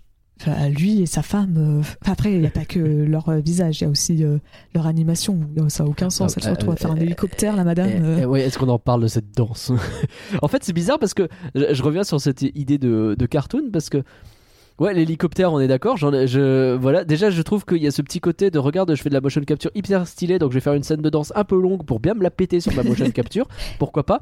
Et derrière, déjà t'as un hélicoptère. Express à l'époque? Ah ouais? Bah, Je me souviens pas. je me suis revu l'extrait justement pour comparer avec Paul Express. Ah ouais Et je me suis retrouvée à regarder l'une des premières scènes du film où c'est euh, qui veut du chocolat chaud et c'est vraiment tous les danseurs qui se retrouvent à danser en mode hey, vous voulez du chocolat chaud je vois. Et, ben, et du coup, c'est assez chelou parce que t'as cette espèce d'effet hyper cartoon dans un film qui se la joue au contraire très réaliste. Donc je pige pas. Moi, c'est un problème que j'ai avec le film. Où tu sais, euh, je parlais au début qu'il avait un problème de ton. Ouais. Et tu vois, ça, ça en fait partie. T'as deux, trois moments. Et le, le pire, c'est pendant le- toute la séquence avec le fantôme du futur. Ouais, Enfin, des Noëls, euh, les Noëls à venir, pardon. On va utiliser notre nomenclature. certes. Où, euh, bah, tu vois, toute la séquence où, euh, où euh, Scrooge, il se retrouve à être réduit. à- à- tu vois, il se retrouve à être rétréci, il se retrouve à aller dans. Tu sais, t'as toute la séquence où il essaye de. de qui est presque gag. C'est Mhm. presque de. de du, va- de, de- comment ça s'appelle? Bah, c'est du, du, du, Jerry, tu vois, du de- Jerry, ouais, tout à fait. Mais je sais plus euh, le, le nom du type euh, de. de... Bon, du type cartoon, d'humour. Ouais, mais c'est ça. Mais c'est, tu vois, il se retrouve euh, à, à avoir un- son, son tonneau qui est dessus et il va, il va se faire rouler pendant un moment. Et Ouais. Ça va pas avec l'ambiance. Depuis le début, le film, il est assez, il est assez sombre, il est pas Alors, spécialement très drôle. Ou c'est, s'il fait des blagues, c'est dans le. pas tout à fait de l'animation, mais on peut revenir effectivement sur cette séquence qui est de toute façon giga longue, je trouve. Oui, en plus. et dont je ne comprends pas ce qu'elle fout là. Je suis d'accord. Je, je l'avais même pas, même pas réfléchi en termes de cartoon parce que je l'ai pas vu comme ça. Je devais pas être dans le mood pour me marrer parce que moi j'étais juste en mode ouais, bah, il a voulu se faire plaisir avec une scène d'action et c'est chiant. Peut-être aussi, oui, ça c'est sûr. Je pense qu'il c'est vrai que maintenant que tu le dis, c'est très très cartoon. Ouais. Je, c'est- je suis d'accord. Mais t'as ça, puis même juste après, sur tout ce qui est le ton, tu sais, c'est la- le moment où euh, donc il apprend que ça. Alors à ce moment-là, il sait pas encore que c'est lui qui est mort, mais il sait que une de ses. Bon, il devine. Bah, il le devine après. À ce moment-là, il... ou alors il est peut-être dans le déni, je sais pas. Mais Ouais. euh, mais à ce moment-là, tu sais, c'est. J'ai que le mot servante, mais c'est pas servante, c'est un peu. Ouais, la Son domestique. employé. Son, son Son domestique. employé, c'est pas mal. Euh, sa, sa domestique qui, euh, qui s'occupe, qui dit Ah, j'ai volé ses rideaux. Et, à, et à ce moment-là, tu sais, pour l'humour, t'as euh, Scrooge qui dit euh, Euh, Madame, machin, vous êtes renvoyée. Oui, Et oui. tu comprends que c'est probablement pour la blague. Limite, je me demande presque, comme personne réagit à ça, je me demande presque si c'est pas du, du, tu sais, de l'impro de Jim Carrey sur le coup, quelque chose comme ça. Alors c'est possible parce que c'est le genre. Et, et je trouve qu'elle a pas du tout cette Ça n'a place. dans- Rien à foutre là. Et, et à ce moment-là en plus. Bah, c'est ça. À la limite, ça avait été au tout début, pourquoi pas. Mais là, à ce moment-là, Scrooge, euh, depuis le fantôme au moins de Noël présent, il est quand même censé bien évoluer et vouloir euh, avoir une rédemption. Donc, à ce moment-là, tu sais, tu dis Hé, vous êtes renvoyé Tu fais c'est- Scrooge, t'es censé évoluer. mais- et Dans puis 10 minutes, on est censé pleurer pour toi. Euh, Qu'est-ce que Non mais tu fais? rien ne va, rien ne va parce que euh, t'as euh, t'as le fait que bon déjà il est en train d'évoluer dans l'autre sens et d'un seul coup il redevient un sale con mais ça dure vraiment juste cette ce Bah, juste la blague. de dialogue Enfin, c'est blague juste pour ce moment-là ça n'a aucun sens et pourquoi est-ce que de toute façon, pourquoi est-ce que euh, d'un seul coup il se met à communiquer avec eux alors qu'il voit bien que depuis le début de ses interactions avec les fantômes, ça fait quand même un petit moment qu'il n'a pas Oui. de prise puisque c'est soit le passé, soit le futur. Il n'est pas physiquement présent, il voit les choses. T'as doute un petit peu avec son employé un peu avant où euh, il s'arrête dans l'escalier, il le c'est regarde. après. et il- C'est après? C'est pour ça, En justement, que- c'est pour ça que. je- Non, non, pardon. C'est le- la scène où, où t'as Bob Cratchit qui le voit dans l'escalier, c'est après celle où il dit vous êtes renvoyé. Mais, mais alors, raison de plus. Donc à ce moment-là, il a eu. Parce que là, t'as un doute. Moi, j'ai toujours pas pigé si vraiment le- l'apparition, il est censé être euh, vu et Ah, qu'il pour moi, il le pousse dans vu. D'accord. Je, je sais pas parce que ça se passe presque trop bien pour qu'il le voit pas. Mais bon, ça, on peut. Mais à la rigueur, tu vois, même s'il avait eu le doute sur ce truc-là, c'était pas suffisant. Si tu me dis que ça se passe après, c'est même pas pertinent du coup. Ça veut Non, dire que attends, vraiment, je sais pas si il sait. La scène où il dit vous êtes renvoyé, ça se passe avant celle où ils sont dans les escaliers. Oui, c'est ça. Donc du coup, vu que ça se passe avant, c'est même pas pertinent de se poser la question. C'est, il est pour lui, tout ce qu'il Ouais, a eu juste- comme référence, c'est Ah oui, depuis que les fantômes l'amènent oui. partout, il est pas censé être vu, c'est tout. Ok, pour toi, comme la scène elle est ambiguë, ça veut dire il pourrait avoir un doute. euh, Oui, pardon, voilà. J'avais pas À la rigueur, on aurait pu voir ça comme ça, même si bon, euh, je, je- je- ça m'aurait même pas suffi en vrai. hein, Parce que, bref, non, effectivement, ça n'a rien à faire là. Je j'ai pas compris. Mais donc voilà, t'as as des problèmes de ton euh, comme ça à plusieurs moments. Donc t'as ça, t'as toute la scène un peu euh, où il est réduit. Je trouve qu'elle a aucun. Alors que vraiment, la, la scène Mhm. ça du futur, elle est censée faire peur. Tu vois, c'est Bah ouais. autant dans le reste, tu peux mettre de l'humour. Alors, forcément, il faut savoir que mon adaptation préférée et mon film de Noël préféré, tout court, c'est euh, Un Noël chez les Muppets. Voilà. Mais Je- oui, forcément. Je suis obligée d'en parler, je suis vraiment beaucoup trop fan de cette adaptation. Et pour. Tu en as parlé d'ailleurs dans euh, une Disney's Music Box, je rêve pas. euh, pas de celui-là celui de Noël. avez- Ah, c'était pas celui-là, mince, pardon. C'était celui de 2011. Ah, j'ai voulu faire une pub et j'ai raté. Non, mais par contre, on peut entendre de la musique dans, les... dans la loupe de Main Street. Ah ouais, Ceux qui sont fans aussi de Disneyland Paris. ah bah dans, Main Street, de temps en temps, vous entendez des musiques de Muppets quand c'est à Noël. Stylé. Bon à savoir. À chaque fois, je suis contente. Quand je les entends, ça met de bonne humeur. tu m'étonnes. Un choix que j'ai trouvé très intéressant, ce qu'ils ont fait dans le film, c'est que euh, donc tout le long, il y a des Muppets qui sont là, qui font des blagues. T'as notamment euh, Charles Dickens qui est joué par Gonzo. euh, ok. Ainsi que son acolyte Rizzo le, le- le rat, qui est tout le temps, les deux, ils font 95% de l'humour du film, ils me font beaucoup trop rire. Et tu vois, ils sont tout le temps là pour, un côté, un côté- pour mettre un côté léger au film. Ouais. Mais quand c'est le, le fantôme du futur, ils disent, on, on part, ça fait trop peur. Et Ouais. ils ont conscience qu'à ce moment-là, faut pas faire de blagues, parce que le sujet Bah oui. est lourd, que ça se prête pas vraiment à ça, et donc c'est très sérieux tout le long, et c'est que après, quand il revient au présent, que ça redevient plus léger, euh, Gonzo réapparaît, Mm. et, et on retrouve l'humour qu'on avait avant. Mais pendant toute cette période, ils se sont dit, non, on fait pas de blagues, on, on- faut que le film se prenne au sérieux, autrement ça marchera pas. Ok. Et là, le film fait tout l'inverse. Tout le reste Bah il est assez sérieux, il respecte bien. Et c'est à ce moment-là qu'il se dit on va mettre une faisons scène, une blague. une scène d'action qui est pas très utile, qui est en plus comique, et, et on va mettre des blagues. Et c'est pas le moment. Bah non. Surtout non, c'est des- incompréhensible. Donc, euh, mais t'as quand même un peu ça, des problèmes un peu de ce genre avant. Bah, t'avais l'hélicoptère qui sort nulle part euh, dans. bah, dans la scène de danse Dans la scène de danse. ouais. passé. Mm, mm, mm. T'as- Alors, ça peut être peut-être pour atténuer le côté effrayant. Et moi, je trouve que ça le rend toujours aussi effrayant. Et, et ça marche pas, c'est pas drôle. C'est Marley qui se pète la mâchoire et qui après se trouve, tu Oui. sais, à parler en faisant. euh, Ah, gna, gna. En fait, il bouge. On est en podcast, donc moi, vraiment, j'ai essayé de le faire. Je pense que toi aussi, mais. oui. Non, bah heureusement que c'est un podcast, hein, parce que c'est ridicule, sinon. euh.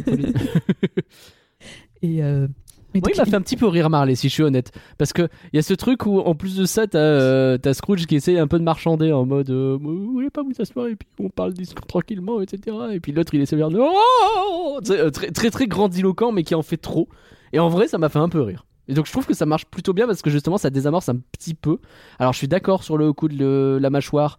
C'est plus dérangeant que désamorçant, mais, je sais pas. du coup, la, la séquence m'a pas dérangé non plus. Ah, je sais pas. Autant, tu vois, le côté de jouer un peu sur le côté. euh, juste rester sur toi, c'est un peu grandiloquent et ça va. Tu vois, jouer un peu sur le- la différence entre les deux, comment ils agissent, pourquoi pas. Mais vraiment, ce côté, il a la mâchoire et après, il se retrouve à parler avec sa mâchoire et après, il va se mettre. Pas comment dire, il va utiliser ses- ses- sa lèvre pour tenir son menton. C'est un peu chelou. Et tu Oh non, c'est comprends pas trop ce qu'il fait. Et bah, pff, moi, ça m'exaspère plus qu'autre chose. Parce que ça Ok. n'a pas sa place à ce moment-là du film Ok, En fait- bon, je peux comprendre. je trouve que tu vois, il y a des moments justement où le film est censé faire peur. C'est quand tu vois les Marley et quand tu es dans, enfin Marley et quand tu es dans le, le- le fantôme du futur. Mhm. Et enfin, l'hélicoptère c'est vraiment particulier comme euh, truc. Celle-là, je la mets un peu à part. Mais tu vois, les fantômes. Pourquoi pas du, passé, tu peux mettre des blagues, mais si tu veux mettre des blagues et de la bonne humeur, c'est le présent. Oui. C'est surtout là que tu, tu mets de la bonne Oui, c'est là. humeur, euh, c'est là où tu peux te permettre de faire des trucs. Et au final, c'est un peu la. Peut-être pas celle qui fait moins de blagues, mais. euh, bah, Non, elle est hyper sérieuse. c'est pas celle qui me choque le plus. Non, je suis d'accord. En tout cas, ça marche bien s'il y a des blagues dedans. Ça m'a pas choqué. Non, ouais, il y a euh, l'autre qui met un grand coup de, un gros coup de son machin sur la tête des Bénézer. C'est vaguement rigolo, mais c'est pas non plus. Oui, mais En plus, il passe son temps à rigoler, il m'énerve le fantôme du présent. Mais donc voilà, c'est ce côté un peu euh, du, même pareil aussi à la fin du, du fantôme du passé, quand tu sais, il met son son bah, son capuchon, je sais pas comment appeler ça, Mhm. sur la flamme, et tu sais, il se retrouve à partir dans le ciel et tout, et tu fais fou. Ouais. euh, pareil, tu sentais qu'ils voulaient rajouter une scène d'action parce que ah, on est en 3D, c'est fou, on peut faire n'importe quoi avec la caméra, on peut les faire faire des scènes d'action, ils peuvent voler et tout. Alors, il y a un truc justement, euh, parce que bon, je pense qu'on a pas mal parlé là, de l'animation, on a bien compris l'idée. oui, bah là c'était Euh, animation, ton, un peu tout. On a, on, a, on a fait un espèce de melting pot. Je reviens rapidement sur les décors dont on n'a pas beaucoup parlé. Parce que, ouais, comme tu dis, justement, avec cette séquence qui permet de s'envoler, on a aussi ça sur le générique du début et ce genre de choses. Quand même, il la kiffe sa ville qu'il est en train de présenter et il la montre beaucoup sur beaucoup d'angles. Mais je dois reconnaître que, comme en plus en général, c'est à ce moment-là où la musique d'Alan Silvestri se met en route et est particulièrement magnifique, j'adore cette musique. Euh, ah, ça se touche, hein. on en fait tout le tour. On montre des beaux décors avec une belle musique. Et ça, je trouve que pour le coup, ça, ça a bien vieilli, ça marche Oui. bien, ça a de la gueule. Alors, C'est là que le film est le plus réussi pour moi. moi, moi, je trouve aussi que c'est les scènes les plus réussies, euh, c'est ce que je disais. Et puis pour reprendre les mots de mon copain, il disait Oui, bah c'est facile, hein, tu mets des couleurs chaudes et tu mets un peu de motion blur, donc du flou, et c'est bon, hein, tout de suite c'est joli.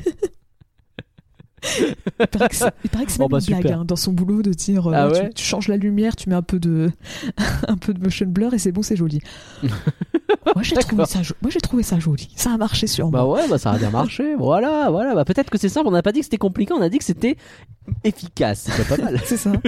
Puis je trouve, comme tu vois, en fait, j'ai vite remarqué les problèmes de lumière. Pas avoir de la vraie lumière, enfin, la vraie lumière, avoir un peu de truc éclairé où c'est pas dans le sombre et c'est ah c'est joli, c'est chaud, c'est ça change. Ouais. Ça fait du bien aussi hein, de voir ça. euh. Oui, c'est vrai, c'est vrai. Mais en plus, t'as l'impression d'y être. Moi, je suis désolé, tout le côté Noël, tout le côté les décors, etc.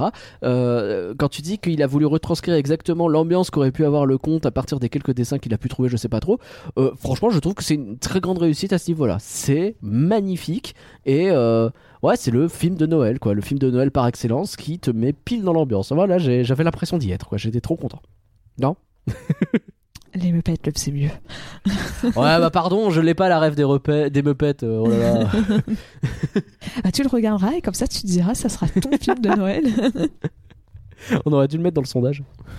bah, je sais jamais si on peut compter les Muppets ou pas comme de l'animation. C'est dans les dans le truc Ouais. absolu, oui, c'est de l'animation parce que c'est donner vie à quelque chose qui n'est pas vivant, mais c'est toujours un peu compliqué. hein. Je Faudrait déjà qu'on fasse un jour un sondage. Est-ce que les, les marionnettes c'est de l'animation ou pas avant Je sais pas, ça me choquerait pas pour être honnête. Bon, bon bref. Ah, mais faut pas me dire ça. hein. Merde. Toi, Euh, faire tous les si, films Muppets. Les Muppets, ça va pas, Pauline. Stop, annule. On fait tout, mais sauf les Muppets. Juste les Muppets, ça marche pas. Non, mais on va être obligé de faire les Star Wars si on fait ça parce que Yoda il est en marionnette. Euh, alors. Passons peut-être à autre chose parce qu'on a beaucoup parlé des décors. Retournons Oui. un petit peu sur. Tu sais quoi Ebenezer. Allez, on y va. C'est quand même un sacré connard. Et je notais dans mes notes. Je suis pas quelqu'un de très original quand je note ça. Je l'ai bien noté, mais c'est vrai que je connais le conte par cœur à force hein, parce qu'on a vu plein de versions. Mais alors cette version-là, je sais pas, je trouve qu'il est particulièrement mauvais quand même avec toute la séquence des mecs qui viennent demander des sous pour les pauvres. Je pense que on peut dire qu'il est de droite, ce monsieur. Je- J'ai l'impression que euh, c'est assez clair. hein. C'est- bah, Bah- ça va, je paye mes impôts. Il y a des prisons et des hospices pour les pour les pauvres. Là, c'est bon. Il y a ce qu'il faut. Donc bon bah ça va. Comme je connais bien le conte des Muppets, enfin la version des Muppets et que celle-là elle est aussi dedans, cette scène m'a moins choquée. Par contre, celle qui, euh, qui était pas dans les Muppets et de ce que j'ai cru comprendre, n'est même pas souvent dans les adaptations des Muppets, euh, des Muppets, pardon, de les adaptations des, des, Décidément. des- De de un Dickens.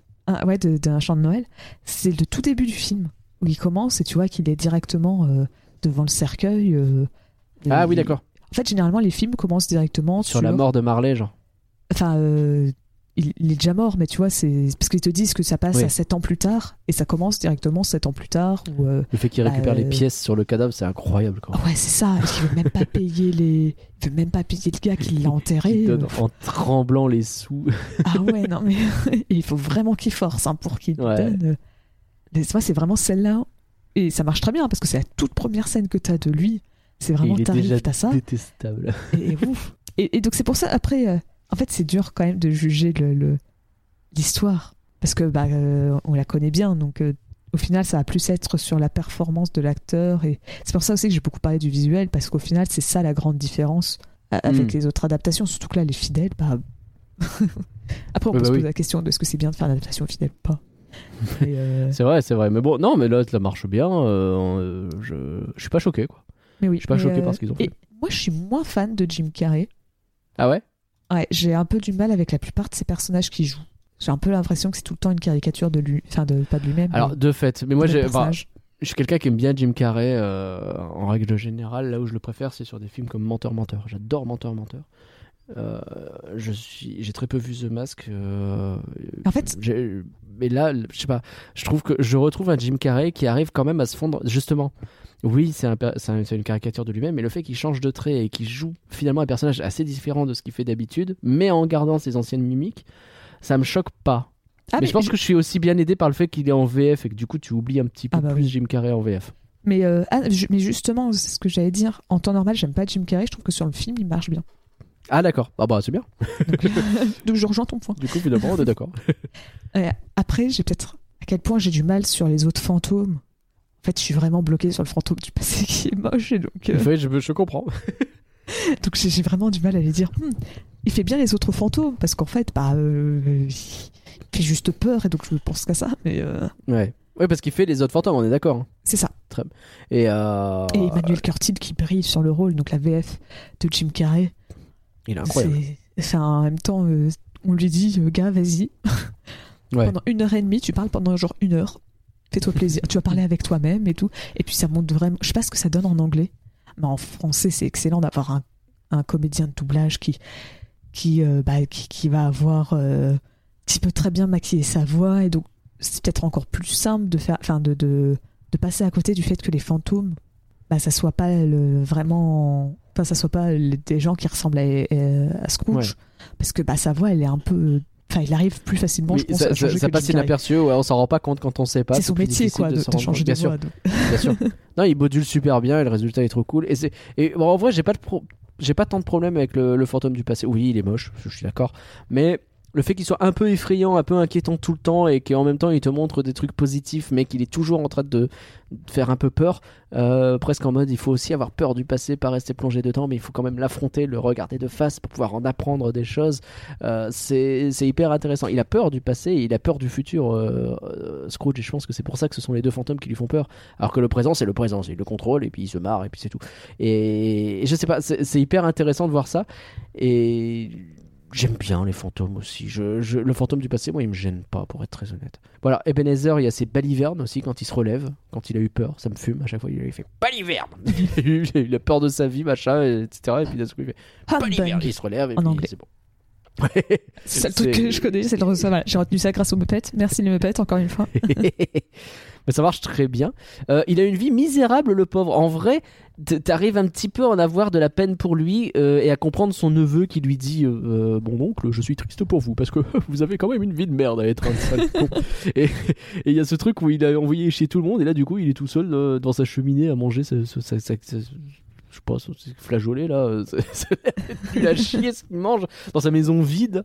C'est c'est terrible quoi. Ah bah Et- clairement, le, le film, il te dit, t'as pas envie d'être Scrooge. hein, c'est Non, non, clairement pas. Après- un truc que je trouve quand même intéressant. Et après, je te laisse faire ton. Vas-y, vas-y. Mais euh, ce que je trouve intéressant, c'est que le, le- le film et le livre te disent, oui, Scrooge, il a eu un passé compliqué. Ça justifie pas quand même d'être un connard. Non, non, clairement pas. Genre- Mais ça, pour le coup, c'est jamais le cas. hein. C'est, on, on te dit jamais à cause. Ah ouais, il y a des adaptations qui le font. J'ai cru comprendre que tu avais certaines adaptations. Parce que j'ai vraiment regardé quelqu'un qui euh, classait tous les adapta- toutes les adaptations animées, autant en série qu'en film, euh, de, de Scrooge, et euh, enfin de, de, de Un chant de Noël. Et t'en as. euh, Ouais, c'est en gros le pauvre, il a eu un mauvais, il a eu des problèmes, et donc c'est pour ça que C'est ça, ça, ça le con, mais c'est pas de sa faute. Et des fois, en plus, le pire, c'est que les problèmes, ils sont même pas. ils sont même pas fous. Mm. Une fois, on lui a volé son goûter. Bah, c'est visiblement l'adaptation de Barbie. Il me semble que la raison pour laquelle elle aime pas Noël, c'est parce qu'on la faisait travailler le soir de Noël parce qu'elle était danse. C'était une, balleri- enfin, une ballerine ou un truc comme ça. Et euh, on lui faisait travailler le soir de Noël. Et donc, c'est pour ça qu'elle aime pas Noël. Tu fais, Ouais, ça wow. va, bah voilà, voilà, voilà. Ça, c'est les gens qui veulent pas bosser là. Pardon. Et la, la première fois qu'il rit et qu'il sourit, c'est dans le passé quand il voit où il a appris son métier. C'est vraiment la première fois, c'est d'un seul coup, et ça fait bizarre. Du coup, d'un seul coup, tu vois le, le visage se transformer de ce vieux pépère qui, en fait, c'est là que tu te rends compte, mais en fait, il y a un potentiel de papy gâteau assez énorme avec ce personnage. son, son- son visage, il est métamorphosé, et, et du coup, c'est pour ça que moi j'aime bien cette version aussi. Je trouve qu'il a des expressions vraiment très marquées. Tu vois, moi, je reviens à Picsou un peu sur euh, le Noël de Mickey qu'on aura l'occasion de, de parler l'année prochaine. Je, je suis en train de faire comme si c'était obligatoirement fait. hein. C'est, voilà, c'est comme ça. je, il a, euh, il a ce truc où Picsou c'est Picsou, tu vois. Il a toujours son air un peu grognon, un peu machin. Et des fois il peut rigoler et tout, mais il est toujours un peu. Là, là, Ah, surtout à l'époque. Bah surtout à l'époque, ouais, c'est vrai, aujourd'hui c'est moins vrai. Mais là, Ebenezer, il est, euh, quand il sourit, c'est de bon cœur, il est heureux. Et, et- et je sais pas, la, poss- la possibilité de transformer un visage et un personnage de cette façon, je trouve ça assez impressionnant. Voilà, c'est l'avantage d'avoir pris Jim Carrey, on revient à lui. En vrai. vrai. moi je suis pas très. En fait, j'aime pas trop Jim Carrey parce que j'aime pas son type d'humour. Il fait beaucoup d'humour un peu. euh, euh, qui mettent mal à l'aise les gens, tu vois, c'est souvent ça. Et moi, ça me fait pas rire, j'aime pas trop ça. L'humour euh, du malaise, ouais, c'est pas. Faut, Tu vois, The, The Mask, moi j'aime pas trop ça. Genre, euh, je passe totalement à côté du film. Euh, j'ai jamais vu. euh, j'ai envie d'appeler ça Ace Attorney, mais non, c'est pas Ace Alors, Attorney. S Ventura? Ace Ventura, merci. J'ai vu le premier. Alors, ça a méga mal vieilli. Il y avait des choses qui sont très très problématiques dans S Ventura, mais c'est surtout très très con. C'est surtout des films très très cons. Euh, mais je te recommande Menteur Menteur, qui euh, t'as ce côté où il va se ridiculiser lui-même très souvent. Euh, tu vas être épuisé à la fin parce qu'il hurle dedans tout le temps. Mais c'est très rigolo et je trouve qu'il y a des bonnes valeurs dedans, donc euh, c'est pas mal. Pourquoi J'aime beaucoup Menteur Menteur. C'est ton Muppet. euh, Ah, un peu, en fait, alors, je vais dire la vérité. Petite anecdote jeuxvideo.com. Wow. Vous en faites ce que vous voulez. À l'époque, donc, euh, pour ceux qui ne le sauraient pas, je me suis occupé de la modération des forums il y a, il y a un petit moment maintenant. Et oui, c'était pas facile, j'aime autant vous le dire. Et euh, j'avais mis dans, mon, dans ma page de profil euh, sur le site en lui-même. Euh, si jamais des gens sont pas contents parce qu'ils sont fait bannir et qu'ils trouvent que, que c'est à tort, bien merci de cliquer sur cette vi- de, de visionner. euh, je sais plus comment j'avais tourné ça, mais en gros, euh, voici la marche à suivre, quoi, deux points. Et il y avait une vidéo YouTube.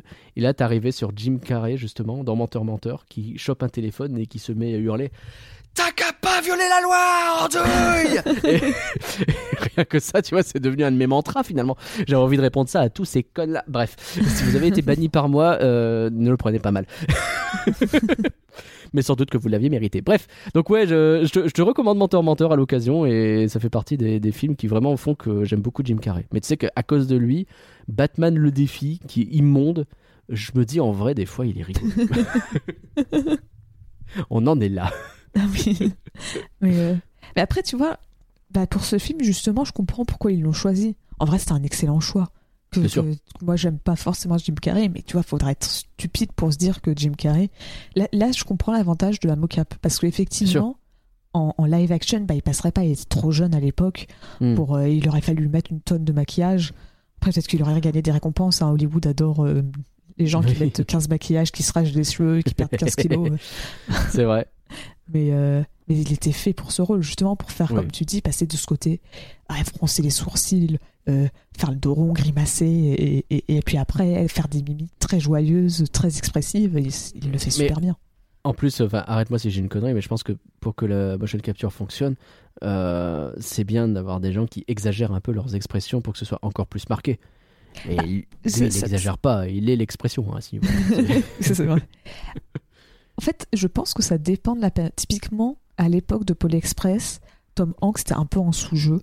ouais, Et donc, euh, il aurait fallu qu'il qu'il surjoue un peu ou qu'il aille un peu plus. ouais. pour euh, à, à l'époque c'était le cas je sais pas comment c'est pour euh, où est-ce que ça on constitue pour le drôle de Noël de Scrooge je sais qu'aujourd'hui on va te dire non vous avez plus besoin de surjouer vous pouvez jouer normalement et maintenant on arrive à être suffisamment précis on peut tout capter c'est bon il y a pas de problème Hmm. je sais pas si en 2009 on est plus du côté Polar enfin Pôle Express en mode ouais euh, faut un peu surjouer pour que ça marche ou est-ce qu'on est en mode non c'est bon vous pouvez jouer normalement il y a pas de souci euh, D'accord. je sais pas ça dépend Bon. du film En tout cas, je... quoi qu'il en soit, moi, je trouve que ça marche effectivement super bien avec lui. Et, et je vois que tu es d'accord, donc ça me fait plaisir. On va passer peut-être aux autres fantômes. Alors, juste, je termine peut-être avec Ebenezer. Ah oui, pardon. deux petites euh, broutilles et après c'est fini. Euh, Il y a un moment où euh, il y a des moments où il va se regarder lui-même qui fait des horreurs, tu sais, euh, pour se rendre compte lui-même de ce qu'il est. Et il y a un petit côté Pascal le grand frère. dans Pascal le grand frère, alors j'ai pas regardé depuis des années, ça se trouve ça a changé énormément depuis, hein. mais dans Pascal le grand frère, euh, il débarque pour régler les problèmes des enfants qui posent des problèmes, et vraiment t'as toujours cette séquence où, euh, tiens regarde, ça c'est toi là, et tu vois le gamin qui est en train de se regarder quelques jours plus tôt, en train de- d'insulter sa daronne des pires façons, etc. Il fait Oh, Je pensais pas que c'était comme ça. Ah si, mec, c'est comme ça. Et ça m'a vraiment, j'ai j'ai eu cette image sous les yeux. C'est ça, il a la technique Pascal le grand frère. C'est très perturbant. Et le dernier truc sur Ebenezer, et après je te fous la paix, euh, c'est qu'il a quand même des questions qui sont très très pratiques pour le scénario. Genre, euh, des fois, il va demander au fantôme euh, Mais enfin, esprit, s'il existe une seule personne qui ne serait pas émue par ce, par ce qui est en train de se passer, mais montre-la moi. Et Ah évidemment, bah. bah, c'est là qu'il va montrer lui-même. Tu te rends compte, c'est de toi, toi, tu n'es pas ému parce que toi, tu as un cœur de pierre. C'est- bah, là, c'est le bâton pour se faire battre à ce niveau-là, mec. Après, je t'avoue que, genre, euh, je, je trouvais qu'il était un peu bébête, justement, ce côté. euh, je- En fait, dans le. Encore une fois, vous en avez marre, je sais. Dans le Muppet, montrer que c'était joué en mode. euh, Scrooge, il comprend que c'est lui, mais il est un peu dans le déni. Tu vois, plusieurs fois, on lui dit. euh, euh, il commence à avancer vers la tombe qu'on lui montre, et il fait. euh, non, mais c'est possible d'annuler. Tu vois, tu vois, plusieurs fois, il Hmm. s'avance et il pose une question au fantôme. Et le fantôme lui, lui pointe juste du doigt en disant non, vas-y. Et il commence à s'avancer. Et tu comprends qu'il a peur et qu'il veut juste. Il est juste dans le déni.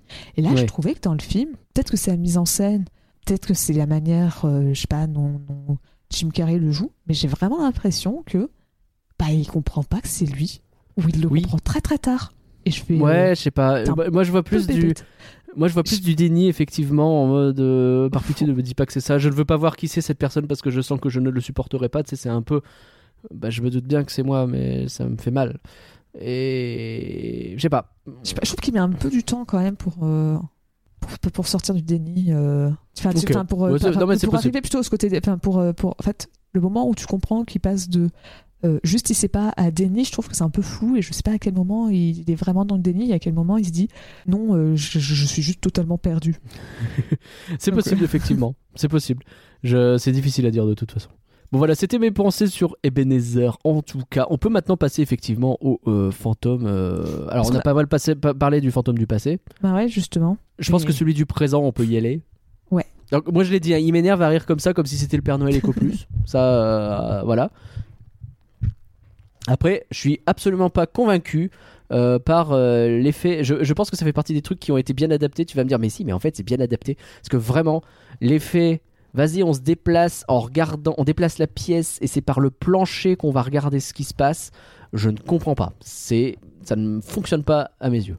Je suis pas sûre que ça vienne justement du, livre. Parce que je Il pense que c'est vraiment une un- très mauvaise idée. Il me semble que c'est un effet de style, euh, juste eux, de choisir, de dire. euh, Mais il me semble que dans, dedans, c'est pas euh, dit explicitement qu'il reste dans la pièce, c'est la pièce qui bouge. Ah, c'est vraiment pas clair. Enfin, c'est pas clair ce qui se passe et moi je vois une enfin, pièce qui bouge si. avec qui Ah, regarde non, le plancher, c'est très je- bizarre. Je, veux dire, dans le livre, oui, dans, dans le film, il bouge totalement la pièce. hein. Oui, oui, bien sûr, bien sûr, mais, mais je veux dire, c'est, c'est. Mais même des fois, c'est pas que la pièce. Je sais pas, j'ai pas tout compris en fait à ce qu'il Non, mais voulait je- faire et je trouve ça raté. Je suis d'accord. En fait, ce que je trouve bizarre, c'est que je comprends pas l'intérêt, parce que ça te cache une partie de l'écran, donc tu vois pas très bien ce qu'il y a. Puis tu perds un peu ce côté. euh, Scrooge, il est directement sur place, et tu vois, il voit directement de ses propres yeux. Bah oui. Là, tu comprends pas trop pourquoi. euh, En plus, je comprends pas, des fois, il le téléporte directement, des fois, non. je sais pas. Et, et, et puis, d'habitude, ils se la pètent avec euh, leur grand décor euh, où tu montres euh, qu'ils peuvent voler au milieu de leur grand décor avec la belle musique et compagnie. Et là, ils te font pareil, mais avec un plancher de devant. De, Ouais, bah, espèce de pour- filtre Instagram qui marche pas, quoi. Mais je pense que justement, c'était l'idée que c'est trop cool. Regarde, on fait bouger la pièce. Non, ça marche pas. Ça marche vraiment pas. Je, je pense que c'est vraiment l'effet qui marche le moins du film. C'est vraiment le truc. Tu vois, les, les visages, les machins comme ça, je peux être très très euh, tolérant. Ce truc-là, c'est raté du début à la fin. J'ai pas aimé du tout. Ah ouais, et ce qui c'est fait que. Ouais. Je trouve que c'est raté, mais ça me choque pas plus que ça. Genre, Ah ouais, fais- c'est marrant. Ça marche, pas, ça marche pas, mais bon, euh, c'est pas grave, continue. Alors, je disais tout à l'heure, il, il prend un méchant coup sur la tête Ebenezer, il l'a pas vu venir, c'est assez rigolo. Euh, et on a le droit de le voir crever. Euh, trop bien. Je- je- je- je- Alors la mort est quand même plus hardcore que dans le bouquin. Ah ouais? Normalement, dans le bouquin, il me semble que c'est juste, il vieillit petit à petit. Plus t'avances, plus il vieillit, mais c'est tout. Genre, euh, et à la fin, Ah, euh, mais là, il, dis- il là- disparaît. mais là, il disparaît en poussière. Tu vois son squelette qui continue de rire. On comprend l'idée que c'est le euh, 1300, je sais plus combien Noël et que bah, lui aussi à minuit pile il disparaît Bah, et que c'est comme ça. Plus Mais- 1800. Parce qu'on est en 1800, 1800, et des brouettes. ouais, 1800 et des brouettes, oui, 1300, c'est ça. euh, Tout, oui, je sais plus. Non, t'as raison, t'as raison. 1300, on est encore au Moyen-Âge. C'est vrai ce que tu dis. Mais il y a ce truc où, euh, ouais, t'as une espèce de lente agonie là. C'est ah, c'est le moment de mourir. Oui, vous avez quelque Ouais. chose qui dépasse de votre robe. Oui, c'est vrai, je suis en train de mourir. D'ailleurs, j'ai pas compris les deux personnages euh, sous sa robe. J'ai toujours pas compris ce que c'est. hein. Euh, c'est l'ignorance et. Alors, en français, ils ont dit la misère. Mais en Ouais. anglais, c'est want. Donc, c'est plutôt le. le Ah, c'est plutôt l'envie, le genre. la- désir, ouais, l'envie. le- ouais. Et, et donc- L'avidité même. Ouais, presque. Donc euh, c'est, c'est, je sais pas pourquoi ils ont traduit ça par misère, mais c'est des personnages par contre qui viennent du bouquin.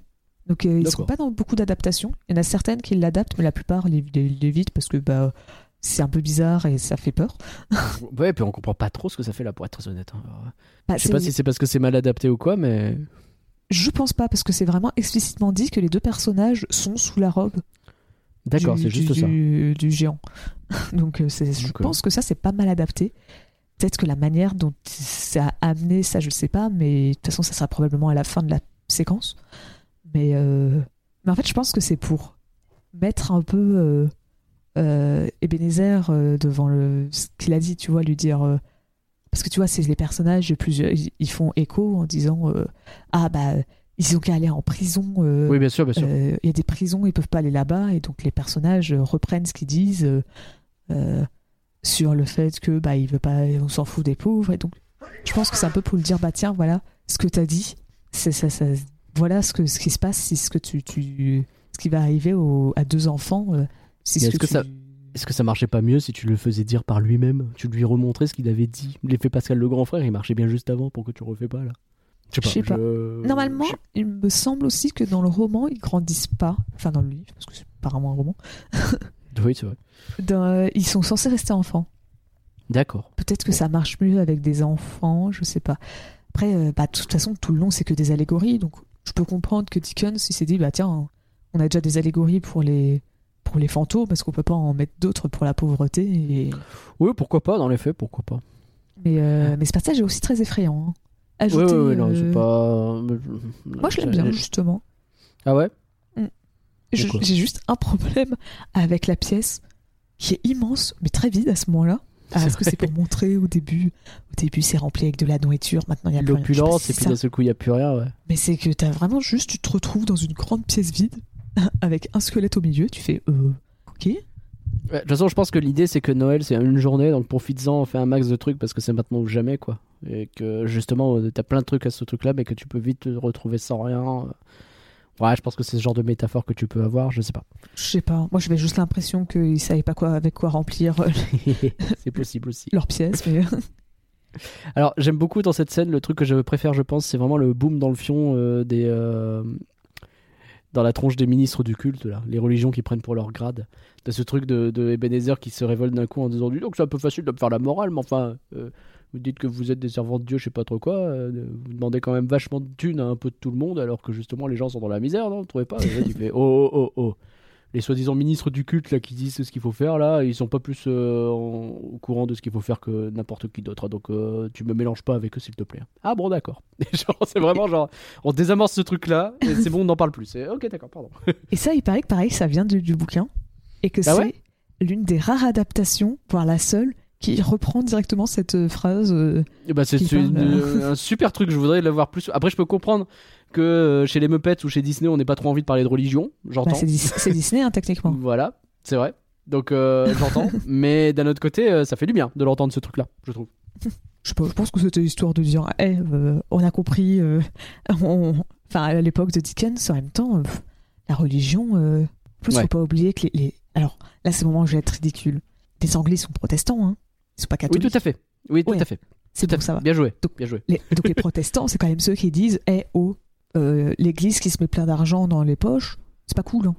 C'est un peu Oh. ça oui c'est vrai. Donc euh, c'est un peu, euh, un peu traditionnel. hein. Mais t'as pas tort, t'as pas tort. Ça vient, euh, ça vient confirmer un peu ce truc-là. On passe au fantôme de l'avenir peut-être? Oui, après je trouve qu'on en a. Enfin, en tout cas, parce qu'il dit pas grand chose. Oui, il, vous- il- il est impressionnant. Il est impressionnant. Alors, c'est la mort. Hein. Euh, je sais pas si vous avez la. Autant celui du présent, euh, Père Noël Éco Plus, on a compris l'idée. Autant euh, le, le- fantôme de l'avenir, là, c'est une espèce d'ombre qui a littéralement la tronche de ce que pourrait avoir la mort. Il manque la faucille et. Euh, Non, pas le marteau d'ailleurs, c'est plutôt une faux. Bref, Bref. C'est la mort quoi. Et il fait flipper de base. Hein. Il a son espèce de jumpscare de fils de. Je l'ai noté comme ça. C'est pas très. C'est grossier un peu. Mais voilà.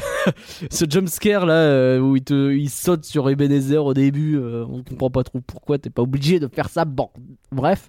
Et. euh, Et autant ça, ça marche. Autant le fait qu'il soit très très muet et qu'il montre juste les choses, c'est euh, assez impressionnant. C'est plutôt pas mal quand il efface petit à petit la neige sur la tombe pour montrer à Ebenezer que bah oui, c'est lui qui est mort, Mm. qui est dedans. Et puis au milieu de tout ça, on en a déjà parlé, hein, mais la séquence course poursuite qui est longue, qui sert à rien et, euh, et qui permet de voir en outre que les effets de neige sont pas ouf. on donne l'impression qu'il glisse un peu dessus en envoyant de la fumée autour de lui. C'est très bizarre. Puis aussi un autre truc, tu vois, parce que tu dis, ah, ce côté où il parle pas, il montre juste du doigt, ça marche bien. Ouais, mais à un moment, justement, pour commencer cette course-poursuite, ils te font sortir l'ombre et ça passe en 3D. Ouais, Alors bon, à ce moment-là, c'était de gimmick, aller voir nos films en 3D au cinéma, donc oui, bien sûr. oui, il y a un peu de ça, mais ça marchait très bien quand il était tout le temps collé en mode 2D, et là, en 3D, euh, Ouais, non, bizarre. il est pas très beau. Non, il est pas On en revient un peu à ça, mais euh, désolé, euh, restez, un- restez en ombre, ça marchait mieux. Ça marchait mieux, ouais, c'est clair. Mais c'est pareil, on comprend pas pourquoi il le poursuit. S'il veut l'attraper pour lui Oui. montrer quelque chose, Ebenezer, il sait que les fantômes sont là et que de toute façon ils vont l'attraper. Pourquoi il court Pourquoi il se barre Et pourquoi l'autre il, se- il le poursuit de cette façon-là en lui faisant Puis- peur? C'est quoi le plan? Je sais pas. Et Benézer, il a pas genre. Bon, je sais pas quel âge il a, mais il a l'air un peu vieux. Donc, Bah oui. euh, je pense que pour l'époque, euh, parce qu'il faut remettre en contexte, hein, je dis pas que c'est forcément très vieux, mais c'est qu'à l'époque, je pense pas qu'il ait jusqu'à 100 ans. Il doit peut-être avoir, Il a- avoir 60 ans, quoi. Il a une. euh, ouais, puis il avait déjà l'air vieux quand, à, la mo- à la mort de Marley, 7 ans plus tôt. Donc, euh, Oui. euh, Et encore, non, non, parce que je- pas tout jeune. Je pensais aux autres acteurs, mais non, même dans le film là, euh, Jim Carrey, il a peut-être même plus 70 ans. Et tu le vois courir, alors que. père, bah, là euh, il, est, il est costaud, hein. C'est- je le bats pas à la course, hein, c'est sûr. c'est un peu vexant. Bah, au moins, sur, au moins peut-être peut-être en vitesse, tu le bats. Mais alors en endurance, euh, pff, Ah, mais c'est un truc de ouf. hein. Il court longtemps et il est, il est même pas essoufflé. c'est impressionnant. Je suis impressionné par Pépère.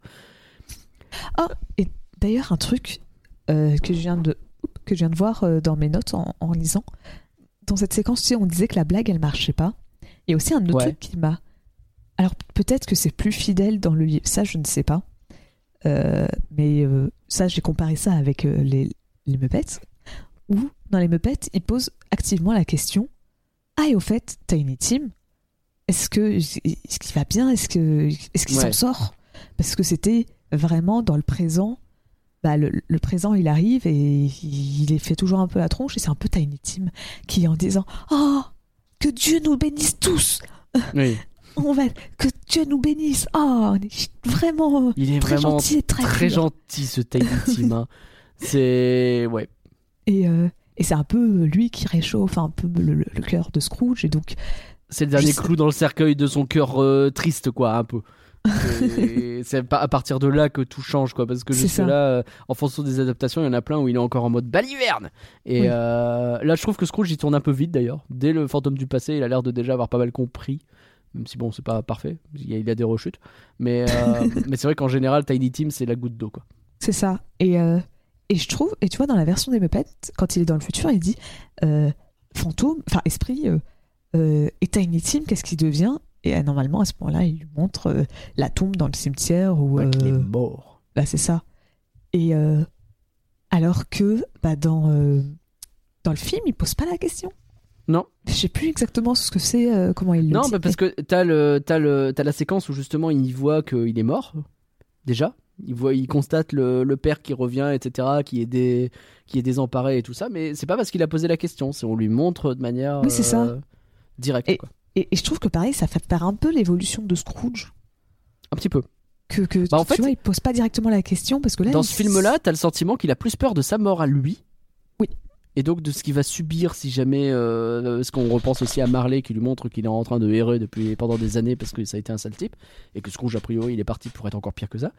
Et, euh, et, et du coup, presque il est trop égoïste en fait. Mm. Comme si finalement son revirement c'était j'ai pas envie de crever, j'ai pas envie de crever en étant un sale con donc je vais euh, être gentil.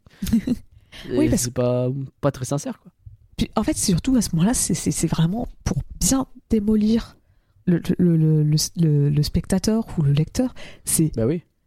il est en train de voir, il comprend que c'est potentiellement lui qui est mort, en tout cas qu'il parle d'une personne qui était vraiment pas aimée et tout, et donc il est un peu en mode Eh, attends, au, au Noël précédent, Tiny il m'a remonté le moral, est-ce que je peux le voir? Ouais. Et puis là, ils lui font Ok, vas-y, et tu vois qu'il est mort, et tu fais Tu vois, c'est vraiment à la fois pour Scrooge et pour le lecteur et le spectateur, c'est un Ouais, coup le en truc, mode, euh, euh, c'est le coup de massue quoi.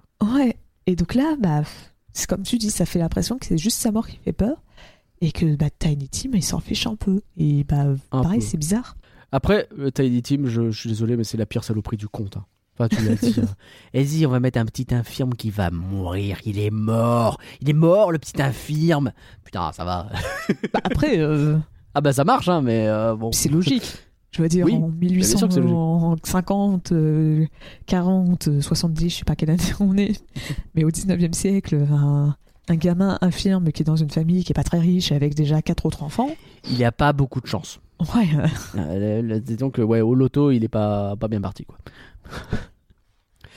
Euh, on va terminer un petit peu avec les quelques petits personnages qui restent. Le neveu, euh, je n'ai pas noté beaucoup plus de choses que le fait qu'ils sont absolument pourris en devinettes, ces invités. Un animal sauvage qui pousse des grognements. Une vache C'est- quoi C'est Mickey le magicien C'est vraiment. vous avez trouvé. Non mais vraiment quoi. C'est et ils ont plein de propositions comme ça qui sont nulles. Vous êtes nuls à chier les gars. C'est terrible. Bon mais sinon euh, c'est. Et, euh, et normalement, alors une adaptation qui sont pas respectées, Ouais. Mais que les Muppets respectés. Oui, je vous jure, Ah je reste tranquille. hein. c'est que normalement, euh, Scrooge, il est censé participer aussi aux devinettes. ah d'accord. Et je comprends pas pourquoi ils l'ont pas fait là. Ça aurait pu être Bah marrant, oui, non, justement, de montrer- Parce qu'en fait, c'est- ça montre...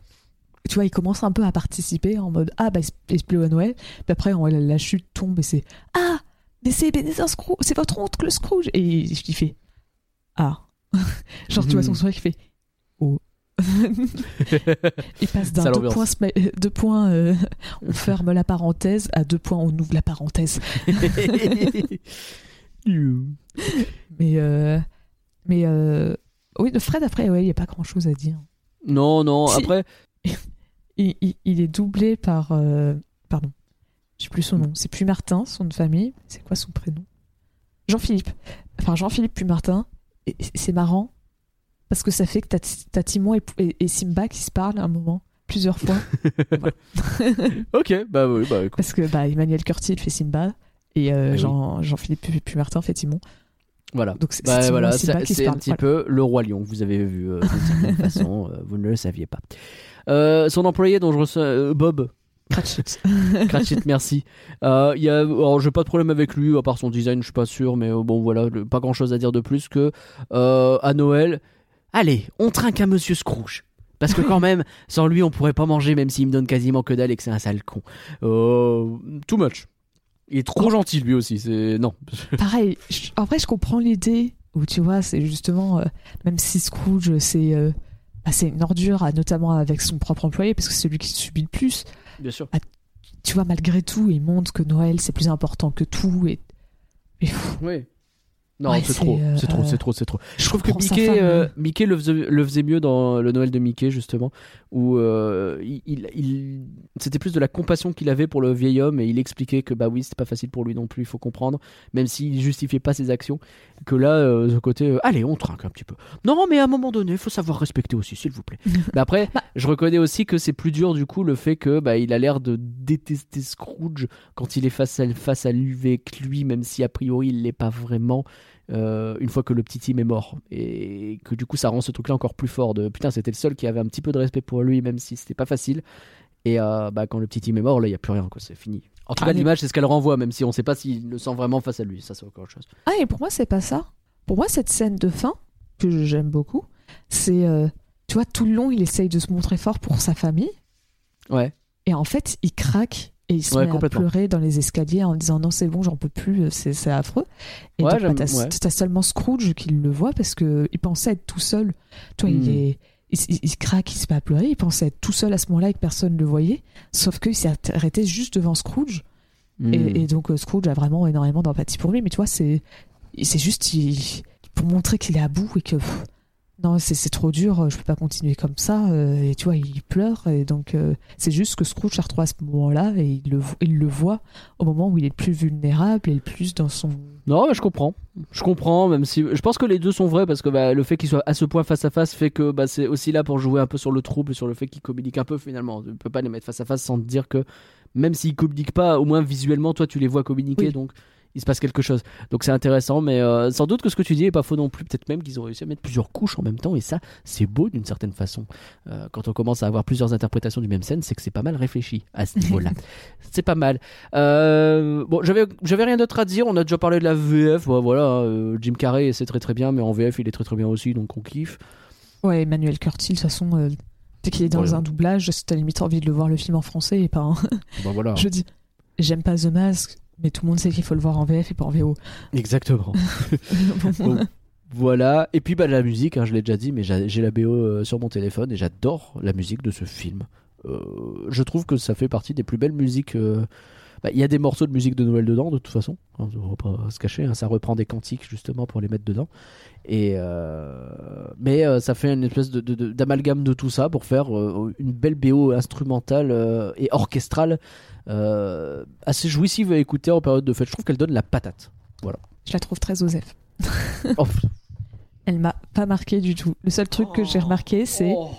Ouais, il s'est pas fait chier, il a juste repris des chansons qui existaient déjà de Noël et c'est comme ça qu'il a fait sa BO. Voilà. Moi, c'est le seul truc que j'ai à dire sur la musique. Et quand, quand tu l'as chanté au début, j'ai fait Ah oui, c'est vrai qu'il y a ça. Ah, c'est que je l'ai pas si mal euh, raté là. Mais, euh, mais autrement, euh, pour moi, sa, sa musique, c'est. Ok, très bien. Je je suis désolée. C'est très très dur pour le pauvre. Je, euh, je terminerai sur ça, mais les Muppets, c'est une comédie musicale. Oh là là, oui, Eh bon, bah ça va, ça va, ça va. Non, mais euh, bon, ok, ok, ok, ok. Je suis pas d'accord, mais c'est pas grave. Bon, Pauline, est-ce que tu as écrit. Est-ce qu'on a fini déjà sur le drôle de, de Noël Oui, de Scrooge? Est-ce que tu avais des choses à ajouter? Non, très bien. Est-ce qu'on a des critiques pour le drôle de Noël de Scrooge? Si tu m'as dit qu'on était à environ 50% de euh, Rotten Tomatoes, c'est qu'a priori ça y va. Oui. Alors en France, on est un poil plus gentil. Ah, Pas Ça, énormément, ma mais un poil plus. Euh, on a mis 3,2 sur 5 pour Ah les oui. critiques et 3,4 sur 5 pour les spectateurs. Ce qui est marrant, c'est que les spectateurs et critiques sont tout le temps un peu semblables quand même. C'est pas énormément oui, c'est vrai, c'est vrai, c'est vrai. C'est autour de 13 sur 20, ce qui est pas si mal, hein, franchement. Moi, quand j'avais 13 sur 20, j'étais con, j'étais pas mécontent. Et je me demande presque si en France, le côté un peu sombre a pas peut-être mieux plu. Ah bah ça on aime bien. Ah bah oui, mais ça dès que c'est un petit peu sombre, nous on aime bien. En plus, il y a des critiques du capitalisme, alors forcément. Attends, euh, j'ai pas mis ce passage, mais à un moment, je vais faire une critique du monde. Ouais. Enfin, je veux dire une critique du monde, mais j'ai pas mis le passage parce que c'est compliqué de le mettre. Mais c'était vraiment en mode, oui, euh, c'est vraiment euh, une lecture. Enfin, le, le conte est vraiment nié. euh, c'est l'américanisation de Noël, et je fais. Ils ont adapté le bouquin, qu'est-ce que tu voulais faire de plus Vraiment, ils ont passé un moment à critiquer le scénario, et je fais. Ça va pas Genre, va pas en vouloir à un, li- à un film d'adapter super fidèlement le livre. Alors, Bah, après, quand tu le peux livre, c'est un justement, tu peux éventuellement le moderniser, mais Ouais, mais là, c'est un, Bon. un classique de la littérature. Bah ouais. Enfin, tu peux aussi, certes, tu peux quand même le moderniser, ça veut pas dire, mais je sais pas, je trouve ça vraiment bizarre de parler d'américanisation de Noël et tout, dire Non, que c'est lié. Je, que vraiment pas, pas- je pense que c'est très hors sujet. Bref, ils ont vu Disney, ils sont arrêtés là. C'est clair. Alors, l'écran fantastique, 4 sur 5, par Marilyn Sandra. La grande réussite de cette adaptation demeure l'émotion crescendo qui s'en dégage.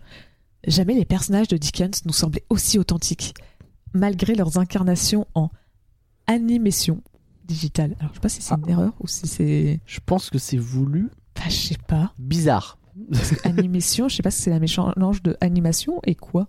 Et du fait que ce soit animé, Ah, mais du coup c'est je bizarre. regarde mon clavier, je vois que le E est pas très loin du A, donc je pense que c'est une erreur de Peut-être que c'est une personne erreur. T'as raison. du coup. Non, ça doit être ça. Alors bon, très bien. Cherchons. Donc, En animation Ou alors c'est un néologisme qui n'a vraiment pas pris. véritable tour de force qui emporte notre adhésion. Je, je, je, je serais pas aussi catégorique sur le côté tour de force visuel notamment, mais je vois ce le qu'elle cas veut en dire. 2009. Ouais, peut-être, ouais. Je suis pas sûre. Parce que dans Mais après, je vois ce qu'elle veut dire, hein, je suis assez d'accord sinon. moi, en 2009, je suis pas sûre que je trouvais le film euh, très très beau. Non, non, non. Effrayant, oui. Oui. Je suis pas sûre. euh, je pense que après, Il y a des moments où il met des petites claques quand même. C'est juste que globalement, quand tu regardes, il y a- il y a beaucoup trop de moments où tu te dis euh, pour que ça ressorte. Quoi. En fait, il est très. euh, c'est un roller coaster un peu. après, euh, j'avais on- 11 ans à l'époque, donc c'était pas vraiment. c'était être parce que j'étais encore une gamine. Ouais. Mais, mais franchement, euh, 2009, euh, je préférais voir. c'était quoi? C'était là-haut qui sortait chez Pixar? Moi, Je préférais mieux voir là-haut. euh, Ouais, niveau ouais, bah visuel, oui. c'était plus joli que. Là, c'était ma claque visuelle. Hein, Ouais, tu euh, Tu m'étonnes. c'est pas pour le visuel que j'allais le voir. Non. Libération, 3 étoiles sur 5 par la rédaction. Le résultat est spectaculaire, quoique indigeste et curieusement déshumanisé. Ce Scrooge a le mérite de ne pas faire d'impasse sur les passages les plus sombres du roman. C'est déjà ça. Bon quoi. Ouais, Trois étoiles sur bah, cinq. euh, très bien. C'est déjà ça. Une joie modérée quand même. Mais euh, ouais, ce qui est un peu marrant, c'est que j'avais l'impression qu'en tout cas en France, il y en a beaucoup qui pensaient que Disney, enfin même de manière générale, Disney allait faire une adaptation plus euh, Édulcoré. Ouais, un peu. Bah, le Noël de Mickey, après, en comparaison, Oui, bah oui, était oui. assez. Et euh, même si, comme je disais, t'as quand même des versions qui suppriment totalement la mort de Tiny Tim, euh, qui s'en fichent royalement. mais euh, Bien sûr. mais c'est vrai que là, bah, comme ça, elle est très fidèle, bah, elle est très sombre, quoi. Elle, euh, Bien sûr, bien sûr. ils se sont dit, eh, on y va à fond. Télérama, 3 étoiles Ah. sur 5, Oh. par Guillemette Odissino. Zeme- Zemeckis respecte le conte jusque dans sa langue châtiée. Il n'é- il n'é- n'édulcore ni l'austérité ni la cruauté du texte. Il n'a même pas peur d'effrayer. Construit en ligne de fuite dans des décors en toute beauté, ce film est un cauchemar qui va crescendo. La technologie renforce l'émotion. Lorsque Jim Carrey, hyper réaliste, en vieille carne atrabilaire, plonge son regard dans celui désespéré de son comptable miséreux, on en a presque la larme à l'œil. 3 sur 5 Oui. Chez moi, c'est pas un 3 sur 5 ça. hein. Ça, chez moi, pour moi, c'est un 4 sur 5. Et pour Bah, moi, minimum, ouais. Libération, c'était un 2 sur 5. Mais euh, Ouais, c'est vrai. C'est bizarre les notes des fois. hein, mais, euh, ouais. Bah, pareil, je suis assez d'accord. Hein. ouais, Je sais pas si ça m'aurait mis l'alarme à l'œil, faut peut-être pas déconner, mais ouais, non, il y a un truc. la technologie renforce l'émotion. Bah. Je vois ce qu'ils veulent dire, c'est c'est ce que je te disais sur le fait que bah, c'était l'une des premières fois qu'on voyait un acteur prendre vie sans que ce Oui. soit l'acteur, mais et ça, je trouve ça assez stylé quand même, d'une certaine façon. Ouais. c'est pas facile. Donc, Le Monde, comme je disais avant, ouais. 2 étoiles sur 5 par Isabelle Renier. Visuellement, Robert Zemeckis s'en donne à cœur joie avec les effets spéciaux, orchestrant un grand crescendo dans la laideur. On en Oh sort la bien vache. écuré, comme après un repas de fête raté. Oh la vache. et boum. Alors par contre, moi je trouve, vraiment c'est la troisième fois dans la critique qu'on a le mot crescendo. C'est vrai. Je trouve pas que ça ait tant en crescendo que ça pour Bah, justifier non, quoi non. que ce soit. Non. Genre ça va pas crescendo dans, dans l'émotion, dans le cauchemar, enfin peut-être à la limite le cauchemar et encore, et Non, dans les- les- les- la laideur. euh, Ouais, les trucs moches, fantôme du passé au début. des trucs hein. moches au début donc. euh. Non, non, non, vraiment, non, je suis pas, je suis pas convaincu du crescendo. Et enfin, Les Inrecuptibles par 2 étoiles sur 5 par Jackie Goldberg. Ouais. Un film très, très fragile dans une gang de blockbusters Disney. Un sommet de mièvrerie malade dont la beauté paradoxale ne se goûte qu'au risque de l'indigestion. Les gens le trouvaient beau à l'époque. Parce qu'ils parlent tous de sa beauté. C'est vrai, c'est vrai. Comme quoi, hein, euh, comme quoi, c'est juste qu'il a très mal vieilli. Mais ça, oui, de fait, il a très mal vieilli. Mais par contre, putain, il le défonce. Hein. Oh. ouais, non, mais il y en a qui. euh, Mais pareil, tu vois, ils parlent de mièvrerie. Ça, c'est, ça, c'est mièvre. euh, mais c'est le, c'est le conte quoi, qui est comme ça. Bah oui, le conte à la fin, il est gentil, mais putain, il fait quand même beaucoup de saloperies avant d'être gentil. Ah, c'est ça, c'est. c'est... Je. Oui, ça te dit que Noël c'est une belle fête et qu'il faut la passer en famille. ah bah oui, pardon. Pardon. Il y a un truc où je- on fait pas ça en temps normal, mais je viens de repenser à ça, à cette critique. Je, je suis désolée, on, on revient un bout de critique, mais euh, ça va un peu avec la mièvrerie, donc on va dire que c'est logique. Ouais. Bob Cratchit, qui tout le long est un personnage normal et qui dans les trois dernières minutes se retourne vers la caméra, brise totalement le quatrième Ah oui. et dit Eh, au fait, je suis narrateur. C'est, bizarre. C'est- Quand je disais qu'il y a des problèmes de ton, ça, ça fait vraiment partie. C'est bizarre, c'est vrai. ça sort de nulle part, ça marche pas du tout, et tu comprends pas. Non, on comprend pas. Au début, tu voyais un bouquin qui s'ouvrait. Pourquoi tu pouvais pas prendre une voix, un narrateur qui lisait vite fait les trois premières lignes, et à la fin, tu remettais ce narrateur en voix off? Bah oui, et puis tu mettrais un peu des images différentes issues du bouquin ou quelque chose comme ça. C'est ça, bah, euh, bah tu oui, fais des, images dessinées, tu remontes le livre, euh, tu fais. Non, c'est idiot, c'est idiot. Là, c'est Je- vraiment le- personnage, deux secondes avant, il, sort de la- il, il venait de parler à Scrooge et il sort de son. Enfin, il, il racontait sa vie C'est vraiment oh, se tourner vers la vous êtes caméra. C'est ça. Il se tourne et il fait. Et Scrooge tient parole et c'est le. Et tu fais. Non, ça marche pas. Ça marche vraiment pas. et donc voilà, je, je voulais parler de ça. Non, mais tu fais bien, tu fais bien. On avait oublié, effectivement. Merci pour les critiques. Est-ce qu'on a des choses par rapport aux patrons? Parce que normalement, ils ont donné leur avis, les patrons, quand même. Et puis, Oui. c'est les patrons, faut respecter leur avis. Ils ont donné leur avis. Et ils sont d'accord avec une des personnes. C'est pas moi. Et Eh oui. Nous avons 100% de euh, ce n'est pas du flan. 100%, hein. pas mal. Hein C'était un beau score.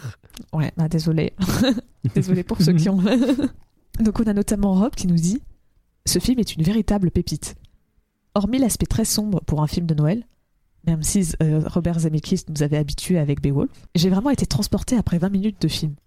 Le personnage devient très attachant au fur et à mesure de l'aventure, et j'ai beaucoup aimé le, message véhiculé. Et puis ça fait toujours du bien de voir et d'entendre Jim Carrey, et Manuel Curtil à la VF, c'est toujours parfait. Un des films d'animation que j'apprécie le plus pour Noël, avec le Pôle Express. Tiens encore, Zemeckis, comme c'est étrange. Alors, je sais pas si je serais aussi gentil avec euh, le Pôle Express, mais par contre, euh, je suis bien d'accord avec ce, ce commentaire. Ah, J'avoue que le Pôle Express, genre l'année dernière, j'avais essayé de me refaire. Je pense que j'ai tenu 30 minutes, un truc comme ça, et après j'ai arrêté. Ouais. C'est- c'est- J'ai un peu eu du mal. hein. Mais, Moi, euh, j'ai le souvenir d'avoir eu du mal à la. Je l'ai vu qu'une fois et j'ai eu du mal. On a aussi Jérôme qui nous dit J'ai vu ce film il y a quelques années, le film est très bon. Même si les graphismes du film sont dépassés et font très dater. Alors, il met normal pour un des premiers films en images de synthèse. Mhm. Je, je pense qu'il voulait peut-être penser en. Ouais, en, mode, euh, anime- mocap. en, en- en motion capture plutôt, oui. Bon. Parce que On ça, a fait- ça faisait 15 ans que Pixar avait fait leur premier film. À C'est vrai, c'est vrai. la limite, on peut dire peut-être l'un des premiers films en images de synthèse du studio, mais il en avait déjà fait 4 avant. Et il faisait déjà un peu d'animation avant. Donc, je pense qu'il voulait dire en mocap. Ouais, c'était motion capture, sans doute. Le scénario du film et la réalisation valent le coup. Un film Mhm. avec Jim Carrey est toujours fort, sympa, euh, fort intéressant. T'as zappé la blague? Je crois qu'il avait fait une blague. Tu voulais que je lise la plaque ouais, s'il te plaît, il y a une blague.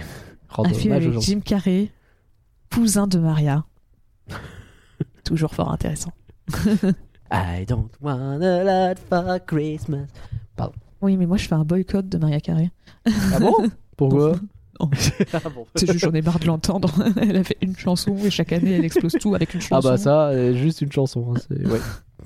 Puis elle revient de plus en plus tôt à chaque fois, dès le 1er novembre. vrai. Elle fait, eh, elle fait sa petite vidéo où elle défonce une citrouille pour dire hey, moment. Bonjour, c'est moi. T'as vu qu'elle a essayé de déposer la, la marque Reine de Noël?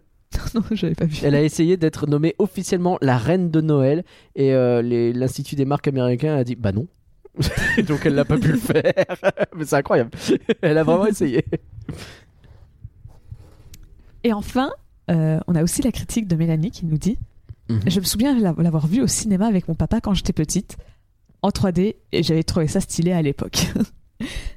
je, me suis, euh, je, me suis, je me souviens que je l'avais adoré et l'univers m'a beaucoup plu.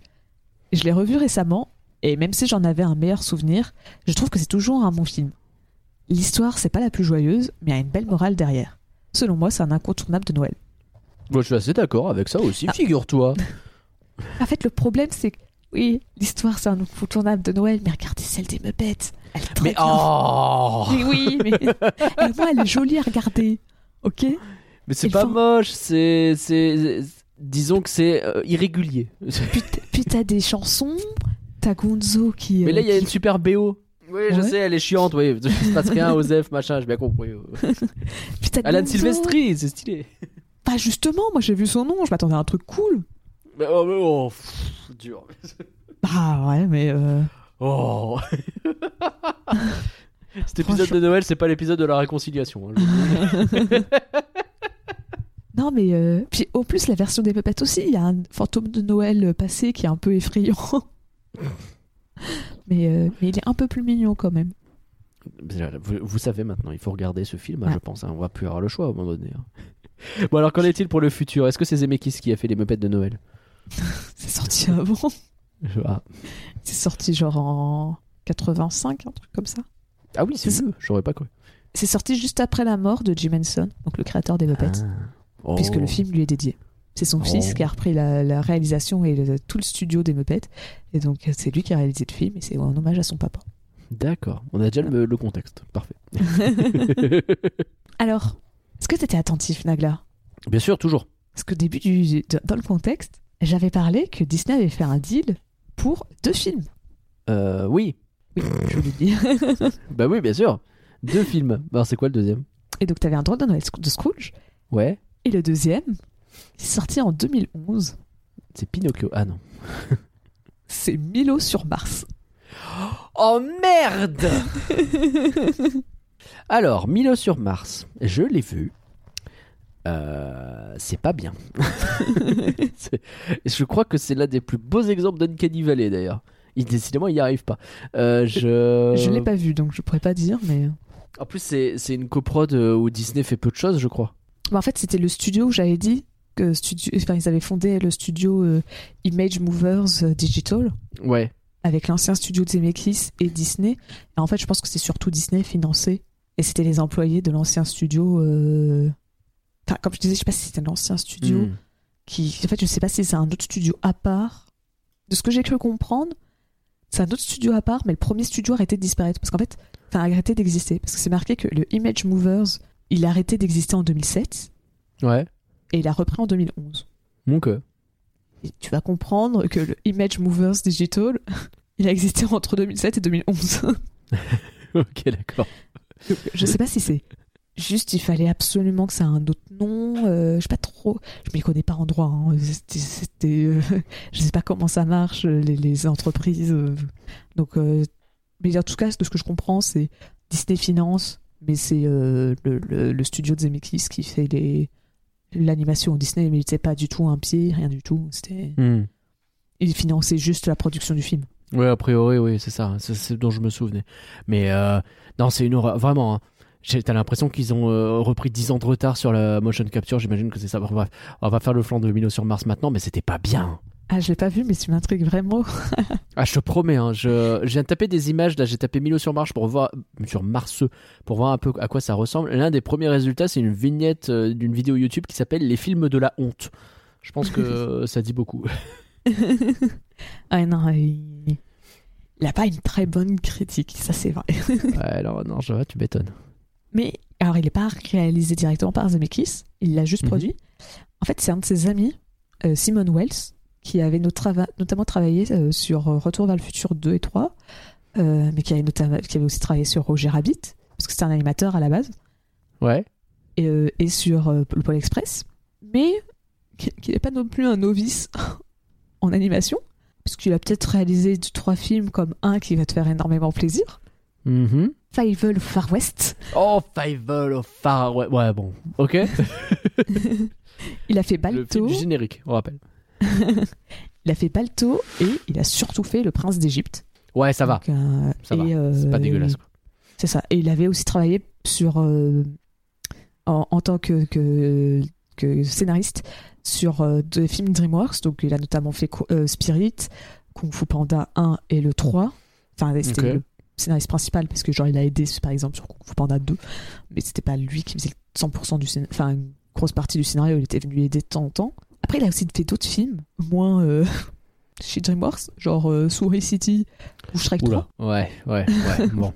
Ouais, une euh, carrière en demi-teinte. C'est ça. C'est vraiment, il fait du très bon et du moyen. Ouais. On va voir Et, du pas euh, bon. hein. Et en, en fait, donc le, ce film qui est en production, dès 2010, t'as Disney qui se rend compte que le film, il, est pas très bien. Ah ouais? Sauf qu'en fait, c'était trop tard pour pouvoir couper le film. Ils avaient mis trop d'argent dedans et il valait Oh mieux le sortir plutôt que de l'arrêter et de l'annuler. Mais il paraît que t'as même le- l'un des, des- des chefs de Disney à l'époque qui a vraiment dit euh, comment on fait pour tuer ce film? Genre, Ah oui, on en est là, quoi. Faut vraiment qu'on trouve une solution. Il leur a dit il n'y en a pas, faut sortir le film. Et il a dit ok, mais j'arrête de financer le studio en question. Ouais, d'accord. Et donc c'est pour ça que euh, le film, s'est- le studio s'est arrêté en 2011 parce que. Disney a arrêté de leur donner de l'argent Bah ouais, tu et donc euh, ils les ont fermés. En Enfin, même temps, vu le truc, euh, enfin, ouais, bref. Image, Digi- attends, je dis que c'était quoi le nom? Je l'ai perdu. Image Mover, Image Mover, ouais. Image Mover Digital a fermé et Image Movers tout court a repris. D'accord. C'est c'est bizarre. Donc euh, Ouais. le, le studio existe toujours et il fait toujours le jeu de euh, filiale, machin, ouais, ouais. C'est ça. Il fait toujours les effets spéciaux des films de, de Zemeckis. euh, Enfin, peut-être pas ceux de Pinocchio, mais euh, pour les autres films, euh, il fait les images, pas de souci. Mhm. Et en fait, ce, ce- ce studio qui a été annulé, ça fait que notamment le film Casse-Noisette est pas sorti, qui finalement se fera plus tard en 2018. Ouais, ok. Je sais si- plus exact. C'est les. Casse-Noisette et les Quatre Et le- Royaumes. Les quatre royaumes, ouais, c'est ça. Et, euh, Pas terrible. Tu sais, le fameux film Casse-Noisette et les quatre royaumes où tu vois deux royaumes ennemis. Même plutôt un et demi d'ailleurs, je crois. je sais pas, j'ai pas vu le film donc. euh, Ah, attends, c'est pas bien non. C'est fou, j'ai l'impression de me répéter, hein, mais vraiment, c'est. Ouais, Casse-Noisette et les quatre royaumes, bah tu vas aller en hiver et voilà. ouais, mais c'est con parce qu'il y en a quatre des. Ouais, bah on les montre vite fait quoi. Ouais, bah c'est vraiment deux plans, hein, c'est histoire de montrer qu'ils existent, hein, quoi. Non, c'est pas bien. Ah, voilà. Donc il, aurait pu être annulé 100%. Mais euh, Bah, c'est dommage. bien dans cette version. peut-être, peut-être, peut-être. un remake à Yellow Submarine, Ok. qui est un film d'animation. J'avais déjà entendu parler. Un film Oui. d'animation euh, sur les Beatles. Enfin, je sais pas si c'est sur les Beatles. Ce qui est sûr, c'est que ça reprend la musique des Beatles, mais je sais pas en fait si ça raconte L'histoire des Beatles en utilisant leurs chansons. Yellow Submarine. ou si c'est juste ça raconte une histoire et c'est ce qu'on appelle une comédie musicale jukebox, c'est-à-dire ça prend juste des chansons qui existent déjà pour les mettre dans le scénario et faire avancer. Je sais pas dans quel sens c'est. En tout cas, ils voulaient en faire un remake. Je savais pas que ça avait autant de succès. J'en ai entendu vite fait une fois dans un livre que j'ai feuilleté où j'ai vu ça, j'ai fait ah ouais?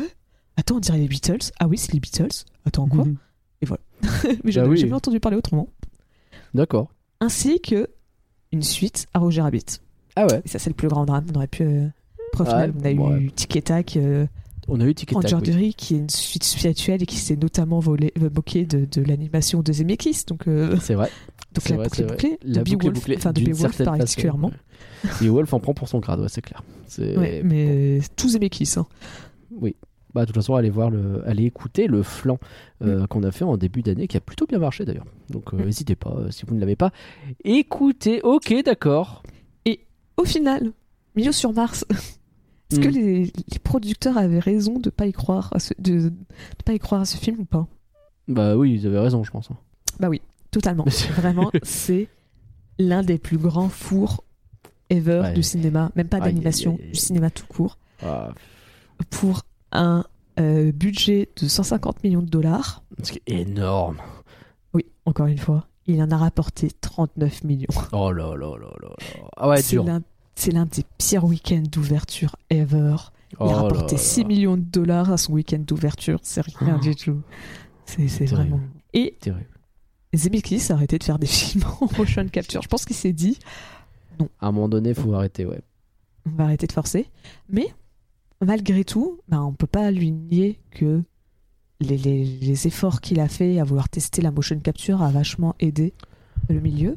Ah bah il a fait progresser tout le monde, hein. c'était le meilleur exemple de ce qu'il fallait pas faire ces films en règle générale. c'est ouf, hein, mais... Ou même aussi de, de- de perfectionner la technologie, parce que rien Bien qu'on sûr. voit la différence entre euh, le Pôle Express et euh, bah, le le de Noël. Scrooge, sur Ouais. comment ils faisaient la motion capture, euh, tu sens que déjà ils ont fait des efforts. À l'époque, c'est clair. pour faire de la motion capture sur le Pôle Express, ils mettaient des billes. En fait, ils avaient fait un visage de, de Tom Hanks pour mettre des trous dedans, pour pouvoir placer parfaitement les billes au même endroit à chaque fois. Et à la fin de chaque prise, fallait vérifier s'il n'y a pas une bille qui était tombée, autrement ça foutait la merde. Alors que maintenant, bah, c'est soit des points qui sont directement dessinés ou des trucs comme ça, genre. Ouais, bien sûr, bien sûr. On fait des trucs plus simples parce que là, c'était vraiment Je pense que c'est mieux, oui. galère comme pas possible. Et on peut imaginer que des films comme euh, Tintin et le secret de la licorne, qui est sorti en 2011, bah c'est Oui. c'est notamment qui est pareil 100% en, en motion capture Mhm. et qui a beaucoup mieux vieilli que que Scrooge. hein. J'ai comparé, c'est le jour et la nuit. Ok. Euh, bah, c'est notamment grâce euh, à Zemeckis et ses efforts. Donc dans tous les cas, on peut pas lui nier ça. Ouais, c'est sûr, c'est sûr. Bah, de toute façon, on le remercie. De toute façon, il a apporté énormément de choses Oui, oui. exceptionnelles. hein, mais, mais, de mais- fin. C'est vrai, mais c'est terrible de voir que, bah, en plus de ce qu'on a eu à se mettre sous la dent euh, récemment en deuxième équisse, c'est un film Pinocchio qui était pas très bon. Il paraît que le dernier de Del Toro, en revanche, sur Netflix, est incroyable, Pauline. Peut-être qu'on s'est trompé de cheval de- euh, sur ce coup-là. Eh, est-ce que ce serait pas le moment de, de faire un point teasing pour dire que potentiellement, Patreon, et même pas les Patreons, il me semble. On va peut-être permettre à tout le monde cette fois-ci de participer à un sondage euh, sur euh, les films de 2022 qu'on n'a pas fait. Donc restez à l'affût. On lancera probablement ça euh, début 2023 parce que début 2023 on a appris récemment que on, est- on est en train de faire le teasing avant même la fin du podcast mais comme ça voilà c'est le petit poids. On a appris qu'il allait y avoir un film Disney qui finalement sort bientôt donc on va évidemment vous en parler même si a priori ce sera dans l'indifférence générale vu à quel point le monde entier se fout de ce film. C'est assez dingue mais bon on sera là quand même présent pour l'actu. Euh, bref, restez à l'affût. Si vous voulez parler du Pinocchio de Del Toro, eh bien, on aura la possibilité de le faire. Il faudra voter et cette fois-ci, tout le monde pourra voter. Alors finalement, Pauline, si tu avais terminé sur le futur, pardon. Oui, oui, c'est terminé. Très bien. Donc, est-ce que le drôle de Noël de Scrooge, c'est du flan ou c'est pas du flan? Est-ce que j'ai réussi à te convaincre d'être un peu plus sympa pour ce film ou pas? Bah non, je suis désolée. Ah, c'est- raté. J'ai Ouin, des patrons, ouin. euh, Voilà, les Et, patrons, euh, voilà ce, que- ce qui se passe. Mais en fait, je- le problème que j'ai, c'est que l'histoire, vraiment, je reviens sur ça, mais comme elle existe de plein de manières. Et de Ouais, manières les Muppets. Oui, j'ai Ouais, compris, pas- les Muppets. Après, même pas que les Muppets, t'as d'autres films. Par exemple, il y a une version qui est en court métrage qui, qui manquerait un peu plus de finition, mais c'est qui est fait par euh, Richard Williams. Mhm. Oui, J'ai un doute sur son nom, mais c'est Richard Williams, celui qui a fait notamment l'animation sur Roger Rabbit, sur La Panthère Rose, qui a écrit le bouquin euh, qui te dit comment animer un personnage. Euh, Ouais. Tu recommandes plus ça, quoi. C'est ça. En fait, il a fait un, un court métrage qui est totalement animé, qui, qui va reprendre le bouquin et qui est très bien aussi. T'as- tu vois, il existe plein d'autres versions, animées, pas animées, qui, qui marchent. Et en fait, là, à ce moment-là, il faut vraiment jouer que sur l'aspect visuel, parce que le scénario, certes, tu peux te dire lequel adapte le plus fidèlement possible, mais quand tu te retrouves à avoir des détails du style, Hmm, est-ce que tu as mis telle phrase, est-ce que euh, le costume est vraiment bien ressemblant, je trouve que c'est un peu léger. Et donc, bah, au final, pour moi, le film n'avait pas forcément besoin d'être d'exister. Tu vois, pour moi, c'est du flan dans le sens. Est-ce qu'il fallait l'animer? Je suis pas Il ne fallait pas l'animer. Très bien. Et bah pour moi, non, c'est pas du flan, je suis désolé. Moi, je passe pour pour moi. La musique est cool, le- les visuels sont cool en règle générale, notamment la ville que j'aime bien. J'aime bien l'histoire, j'aime bien Ebenezer. Euh, j'aime bien, tu vas me dire, j'aime bien l'histoire. Bah oui, t'aimes bien le conte. Oui, peut-être, mais le fait qu'il revienne aux racines, j'aime bien ça aussi. Avec parfois les petits défauts qu'il pouvait y avoir dans ce bouquin, parce qu'un bouquin n'est pas parfait non plus, c'est pas ça qu'il faut se dire. Là, au moins, on a le matériel original et je trouve qu'il me met, bah, comme euh, a pu le dire euh, Mélanie, c'est un incontournable de Noël, tout simplement. Voilà. Et nous nous quitterons sur ce désaccord, Pauline. On termine l'année sur un désaccord. Et pour Bah vous, non. alors Parce qu'il y, y a encore un autre film. C'est le Ah dernier oui, enregistrement. c'est vrai, c'est vrai, c'est vrai, c'est vrai. On se quitte pas l'année. d'accord. Peut-être qu'on sera d'accord sur le dernier film. Alors pour vous déjà, chers auditeurs, le drôle de Noël de Scrooge, est-ce que c'est du flan ou est-ce que c'est pas du flan? Venez nous le dire sur Twitter @fulanimé et on peut bien entendu continuer la discussion ensemble sur discord.fulanimé.com. N'hésitez pas, il y a beaucoup de gens qui viennent nous faire des petits coucous et euh, ça fait plaisir parce qu'on discute avec tout le monde. Merci Pauline pour ton beau travail, Pas de rien. Merci Nagla pour. comme euh, d'habitude pour cette belle année même j'ai envie de te dire, même si elle n'est pas tout à fait terminée. oui, pareil pour toi Nagla. C'était un plaisir de faire cette année avec toi. Eh ben écoute, euh, c'était partagé. Merci aux patrons évidemment hein, pour leur participation comme d'habitude. hein. Là, notamment, vous avez pu choisir ce film et euh, bah, je trouve que le choix était très intéressant. Et surtout, bah, rendez-vous dans une semaine pour le dernier flanc de l'année. Les patrons y ont déjà accès d'ailleurs.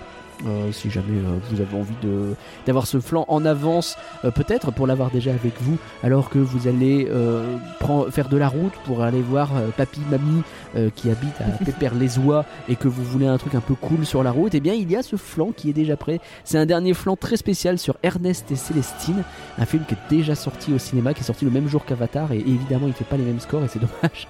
un film qu'on vous encourage d'ores et déjà à aller voir parce qu'il est parfait pour Noël avec les gosses en plus, donc vraiment faites-vous plaisir. Euh, et surtout bah, parce qu'on a eu l'occasion unique de parler avec les réalisateurs du film et je pense que vous ne voulez pas manquer ça. On vous souhaite à tous de passer de très bonnes fêtes de fin d'année.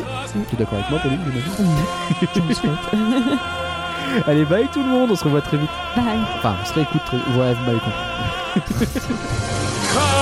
m'avez